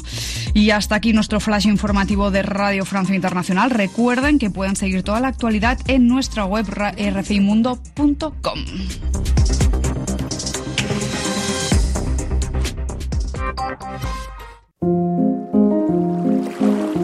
A la orilla de la tarde, con Alejandro Toledo. Bueno, y también hoy es martes, martes de literatura, ya regresando en este segundo día del año para pues empezar bien y con lecturas que como cada 15 días aquí nos recomienda el escritor y ensayista Alejandro Toledo, que ya nos acompaña en la línea telefónica aquí en A la orilla de la tarde. ¿Cómo estás, Alejandro? Recibe un abrazo por este año 2024. Sí, muy bien, Deyanira, igualmente un abrazo. Pues gracias Alejandro. Y cuéntanos qué nos recomiendas el día de hoy. Recordarás que así que el año pasado hablé de Virginia Woolf y su libro Una habitación propia por un, libro que encontré en, los puestos de periódicos aquí cerca de Ciudad Universitaria y este que, que se vendía creo 50, 60 pesos, que era el, libro que abría una colección que se llamaba Pequeños Tesoros de la Literatura entonces yo me, quedé como muy conforme con esa con ese libro, con una habitación propia, en esta edición empastada de, de, esta, de esta colección y, pensé que ahí me iba a quedar. No soy como muy aficionado a hacer este, colecciones, ¿no? Y además es, luego es difícil eh, localizar los, los libros cuando van apareciendo semana a semana y tenerlos y tenerlos todos, pero en, en vacaciones me, me, fui encontrando con algunos otros tomos que iban saliendo y sobre todo me, llamó primero la atención la señora Dalloway en Bond Street, que es un, tomo más de Virginia Woolf que aparece en esta colección y entonces me intrigó el, el, título, ¿no? Todos, muchos conocemos la, la novela de Virginia Woolf que se llama La señora Dalloway, que cuenta una jornada en Londres de, de este personaje que se llama Clarissa Dalloway. Entonces yo no sabía que ella había escrito antes algunos cuentos donde ella era protagonista. En la novela eh, ella va a comprar flores en la fiesta que organiza por el día de, su cumpleaños y en un relato anterior ella va a comprar unos unos guantes al, al centro igual camina por por la ciudad no yo, yo siento que esa estrategia de, de echar a andar al, al personaje por la ciudad y mencionar las calles, los comercios, la gente con que se encuentra, la, pudo haber encontrado Virginia Woolf en Joyce, a pesar de que a ella no le gustaba mucho Joyce, decía que era demasiada energía puesta al servicio de cosas como muy, muy, vulgares. Tanto en este cuento que se llama La señora Dalloway en Bond Street como en la novela de, la señora Dalloway, son como respuestas que da ella, apropiaciones que da al, a esa técnica, digamos, este, que utiliza Joyce, sobre todo en, el Ulises, ¿no? Incluso en el relato es muy claro que de pronto se mete en la en la mente del, del protagonista. Entonces ese fue como el segundo gancho que me llevó a esta a esta colección de, de pequeños tesoros. Luego, este, en algún momento estaba yo en la calle, tenía dos horas de para esperar una, una cita médica entonces fui otra vez a un puesto de periódicos y ahí me encontré con el fantasma de Canterville. Y como ya conocía la colección, dije, bueno, pues un tercer libro, no me hace daño. Entonces me leí el, libro de Oscar Wilde, que es, que pues, pues, igual una obra conocida, pero para mí estas relecturas son, son importantes porque son reencuentros que uno tiene con, con, ciertos autores. Y lo que veo en esta colección es que hay como, bueno, por un lado está las traducciones son, son, son buenas. El, lo que es el objeto del libro está bien hecho, son ediciones empastadas, este, resisten la lectura, no se, no se desbaratan. Últimamente muchos libros que se compran en librerías este, apenas si resisten una, una primera lectura. Y estos libros están como bien hechos a buen precio y además tienen este algo que, a mí me, me gusta mucho que es eh, en, en, pequeños prólogos que son como de media cuartilla y luego con un cierre como en un colofón te dan un contexto como muy muy rápido muy adecuado para que disfrutes la la, lectura no son, se ve que el editor los editores tienen como una idea muy clara de qué materiales este, están manejando entonces los los presentan de una forma como muy como muy amable no por ejemplo, el colofón del fantasma de Canterville dice, Oscar Wilde terminó de escribir esta historia en agosto de 1887 entre estentorias carcajadas ante una obra que resuma un humor agudo un ingenio brillante. Es como un colofón que ponen al final del tomo que, incluye la novela corta El fantasma de Canterville y otro relato que se llama El crimen de Lord Arthur Saville, ¿no? Entonces, este, pues me fui enganchando con la con la colección. Tenía pensado leer este alguna novela larga durante las vacaciones. Uno se imagina que, las vacaciones son como eternas y que te va a dar tiempo de, de leer todo lo que quieres.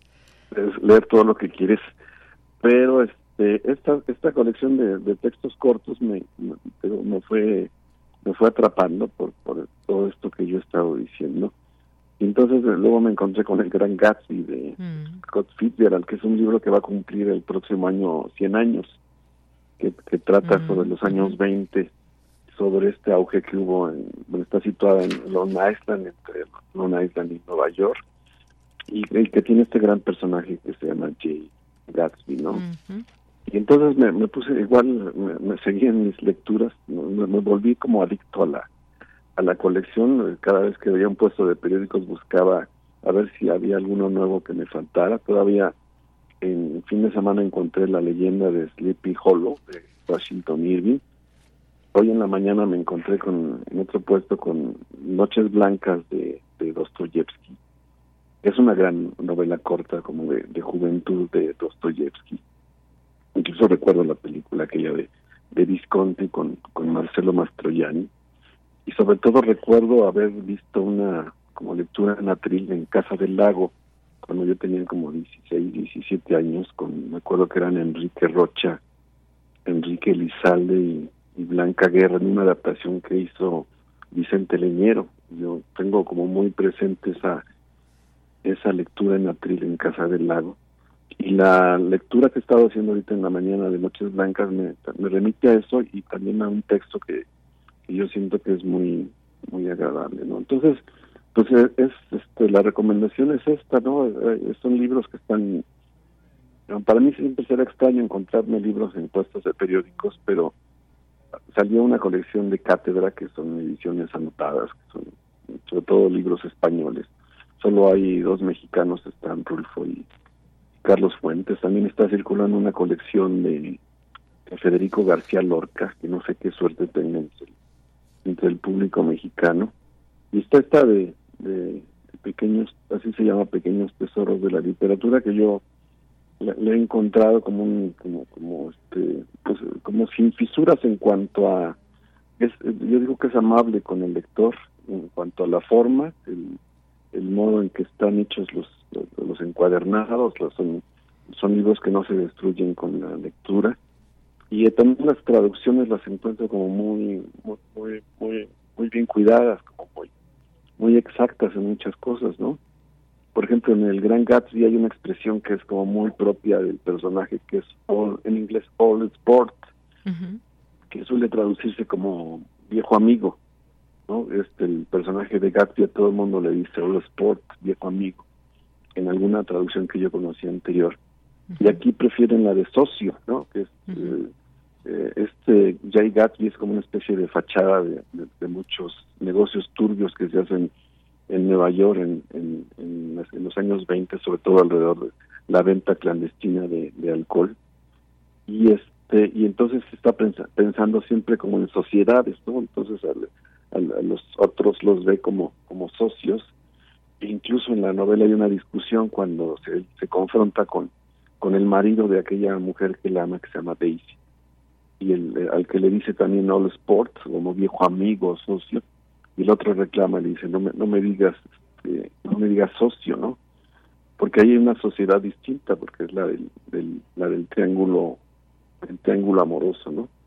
Entonces en esta traducción del, de esta de esta serie prefieren el término socio al usual que es este viejo viejo amigo y me parece como que es adecuado porque tiene construye ese como doble sentido entre los negocios turbios de, de Gatsby con sus sociedades y, esta historia amorosa que está ahí en la relación que, la, que él tiene entre con, con Daisy y con el marido que se llama Tom. Muy bien. Entonces, digamos que los libros han pasado esta prueba de la, de la lectura. Ya llevo leídos eh, por lo menos tres. El fantasma de Canterville, tres o cuatro, la habitación propia, la señora Dalloway en, Bond Street y el Gran Gatsby.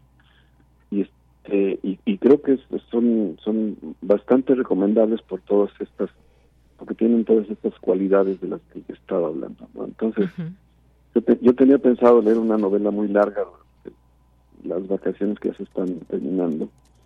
Y en su lugar leí estos estos relatos, estas novelas cortas.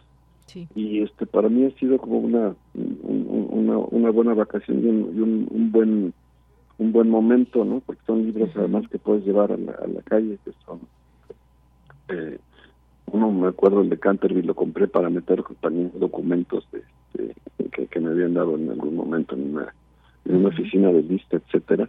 Entonces son libros que, que, que, este, que da gusto llevarlos, que se pueden leer en el autobús, que, que los que los puedes te puedes detener en ellos en un parque. Los libros en cierto modo son como tienen que ser como habitables, ¿no? Porque son espacios que, en los que tú vas a estar por largas horas. Y cuando el libro se destruye en tus manos, cuando se deshoja, cuando este, la tipografía es, es muy pequeña, cuando la caja tipográfica no está bien distribuida, pues todo eso te causa eh, algún algún conflicto, ¿no? Y en este caso son, insisto, son esta colección es este es, es, barata, son libros de 170 pesos ahora, el primero costó 50, los otros así, es accesible y es este bastante digna, ¿no? Para hacerse de una colección y leer obras importantes de la de la literatura extranjera, ¿no? Porque son, en su mayoría, este, son, en, su totalidad más bien son traducciones del mucho del inglés eh, y este ahora parece Dostoyevsky con, con Noches Blancas, ¿no? Así es que, por cierto, como comentario, eh, Alejandro, muy rápido, Noches Blancas se grabó eh, aquí en Radio UNAM, está la colección de radiogramas de Radio UNAM con esto, esta, este libro que mencionas, Noches Blancas, así nada más como dato también para nuestros radioescuchas. Y pues muchas gracias, gracias por iniciar el año con nosotros, te escuchamos en 15 días, ahí ya dejamos esta información también en nuestras redes sociales para que quien esté interesado, interesada pueda pues empezar esta estas lecturas. Muchas gracias. gracias a ti y que tengas un feliz año. Igualmente para ti, un abrazo. Alejandro Toledo, escritor y ensayista, aquí en A la Orilla de la Tarde. Continuamos. Colaboradores RU.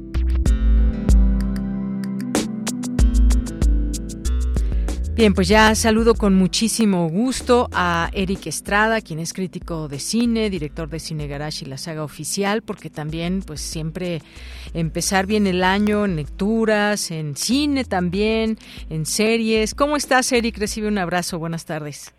Hola, Deyanira. Yo muy contento de poder hablar con, con ustedes, la verdad. Muchísimas gracias por la invitación. Pues el gusto es nuestro y pues ya eh, es un poco menos del tiempo que teníamos esperado, pero pues arráncate con, pues qué viene para este año, qué ves, qué hay de recomendaciones que nos puedas hacer para quienes todavía también están de vacaciones. Hay como de todo para todos. Este, hay que hay que recordar que eh, a mediados finales de enero se hacen las nominaciones ya finales para el Oscar y eso hace que la cartelera se reactive de una forma muy bonita porque vienen muchas de las que se habían quedado por ahí guardadas y se emparejan otras que por cuestiones navideñas de estrenos comerciales acaban por, por estrenarse en, en enero, febrero. Este, y ahora estaba revisando la película de verdad, más allá de lo que nos ofrece la cartelera, con películas como Totem de Lila Vilés, que es la película que México envía, la Academia Mexicana envía para competir por el Oscar a Mejor Película de Habla No Inglesa. Este, Totem sigue en cines, nomás para recordarlas. Hojas de Otoño de Aki Kaurismaki. Kaurismaki es realmente una de las mejores películas del año pasado.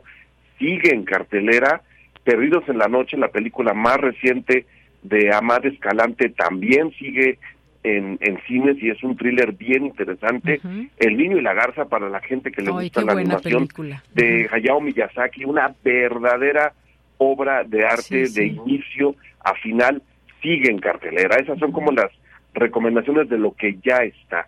Si quieren ir haciendo la lista de lo que va a llegar en estos días, en estas semanas, hay para todos. Este se acaba de estrenar Godzilla Minus One de Yakashi Yamazaki, que es una revitalización de la vieja, vieja Godzilla, aquella que tuvimos en los años, en los años 50 en Japón, que tiene todo un sentido muy eh, interesante sobre los pesares y las pesadillas de Japón, eh, todo significado en el, en el monstruo, esta reconstrucción, esta reapropiación que Japón hace de uno de sus mayores iconos cinematográficos, acaba de estrenar y la verdad, yo les digo, cualquiera que diga, a mí no me gusta Godzilla, esta es la película con la que les puede empezar a gustar. No tiene nada que ver con lo que hemos visto en los últimos 20 años y acaba de entrar al cine. De lo que viene, aquí es donde trabajan la pluma y el, y el papel, se va a estrenar Priscila, Sofía, Sofía Coppola dirige, digamos, el otro lado de la historia del rey del rock de Elvis Presley.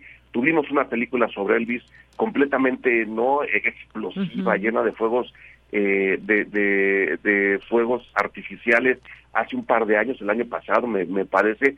Ahora viene la visión desde la esposa de, de Elvis Presley, Priscilla Presley, ¿no? ¿Cómo le fue? ¿Qué, ¿Cuál era este otro lado de la moneda de lo que todo el mundo considera a un artista completo y muy humano? Vamos a ver qué nos, qué nos transmite la, la sensibilidad de Sofía Coppola para seguir con la con los, los digamos los ángulos femeninos en cuestión de acción va a estrenar ya Furiosa de George Miller en la primavera es como digamos la transportación del gran mito, otro gran icono cinematográfico de Mad Max, hacia el lado de las mujeres, ahora con, con Furiosa, este personaje que surgió en, en la última película de, George Miller sobre Mad Max, ahora se va con ella y la verdad, conociendo lo que, lo que Miller puede hacer en pantalla, creo que tenemos ahí una película de acción que promete y que promete mucho. No hay que olvidar que Mad Max estuvo en su año en las listas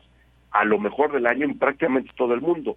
Furiosa creo que puede repetir la hazaña. Si están buscando otro tipo de cosas, Anatomía de una caída de Justine Triet, la película que ganó la Palma de Oro en el Festival de Cannes el año pasado, que se presentó en el Festival Internacional de Cine de Morelia también el año pasado, a finales de enero estrena en cartelera una exploración muy rara pero muy incisiva de las relaciones familiares a través de una especie de thriller, ¿no? Entre juicios, declaraciones, mentiras, verdades a medias y mentiras gigantescas. Anatomía de una caída es una exploración bien interesante, muy intensa, de las relaciones intrafamiliares, porque todo ocurre en el triángulo entre una madre, el padre y el hijo. El padre muere justo de una caída al inicio de la película, al minuto dos, y a partir de ahí se desata una serie de acciones bien, bien bonitas, muy intensas. Y apunten bien, los que se quedan, la película más reciente de Alexander Payne, una película que debía haber estrenado en Navidad porque es de Navidad, estrena en estos días también en, en México, estuvo también en el Festival de Morelia, yo la coloqué en mi lista a mis películas favoritas del año pasado. Y es también esta este otro lado, ¿no? De las navidades incómodas, pero más que irse hacia la comedia facilona, como luego ocurre con estas películas navideñas, se va justo al lado humano, conociendo a Alexander Payne, se va justo al lado humano, eso no nos extraña, y también, ¿no? Consigue armar nudos de unión entre perfectos extraños reunidos a fuerza en una Nochebuena. Es para mí la película del mes, porque todas las demás tienen, tienen estrenos posteriores. Los que se quedan serían mi enorme recomendación para estos días. Oye, pues muchas gracias. Pocos minutos, pero muy consistentes. Te voy a hacer por último una película, una pregunta muy difícil. Después me la respondes con más tiempo. ¿Te gustó, sí o no, Totem? Sí, claro, me, Muy bien. encantó. Está, entre lo mejor del año también. Eso quería preguntarte. Muy bien, siguen cines. Gracias, Eric Estrada. Muchísimas gracias y mucho éxito para este año. Muchísimas felicidades, Deyanira. Hasta luego. Muy buenas tardes. Y con esto nos despedimos. Lo invitamos a que nos escuche toda esta semana en punto de la una de la tarde. A nombre de todo el equipo, soy Deyanira Morán. Gracias, buenas tardes y buen provecho. Radio UNAM presentó. Prisma RU. Una mirada universitaria sobre los acontecimientos actuales. Prisma RU. Relatamos al mundo.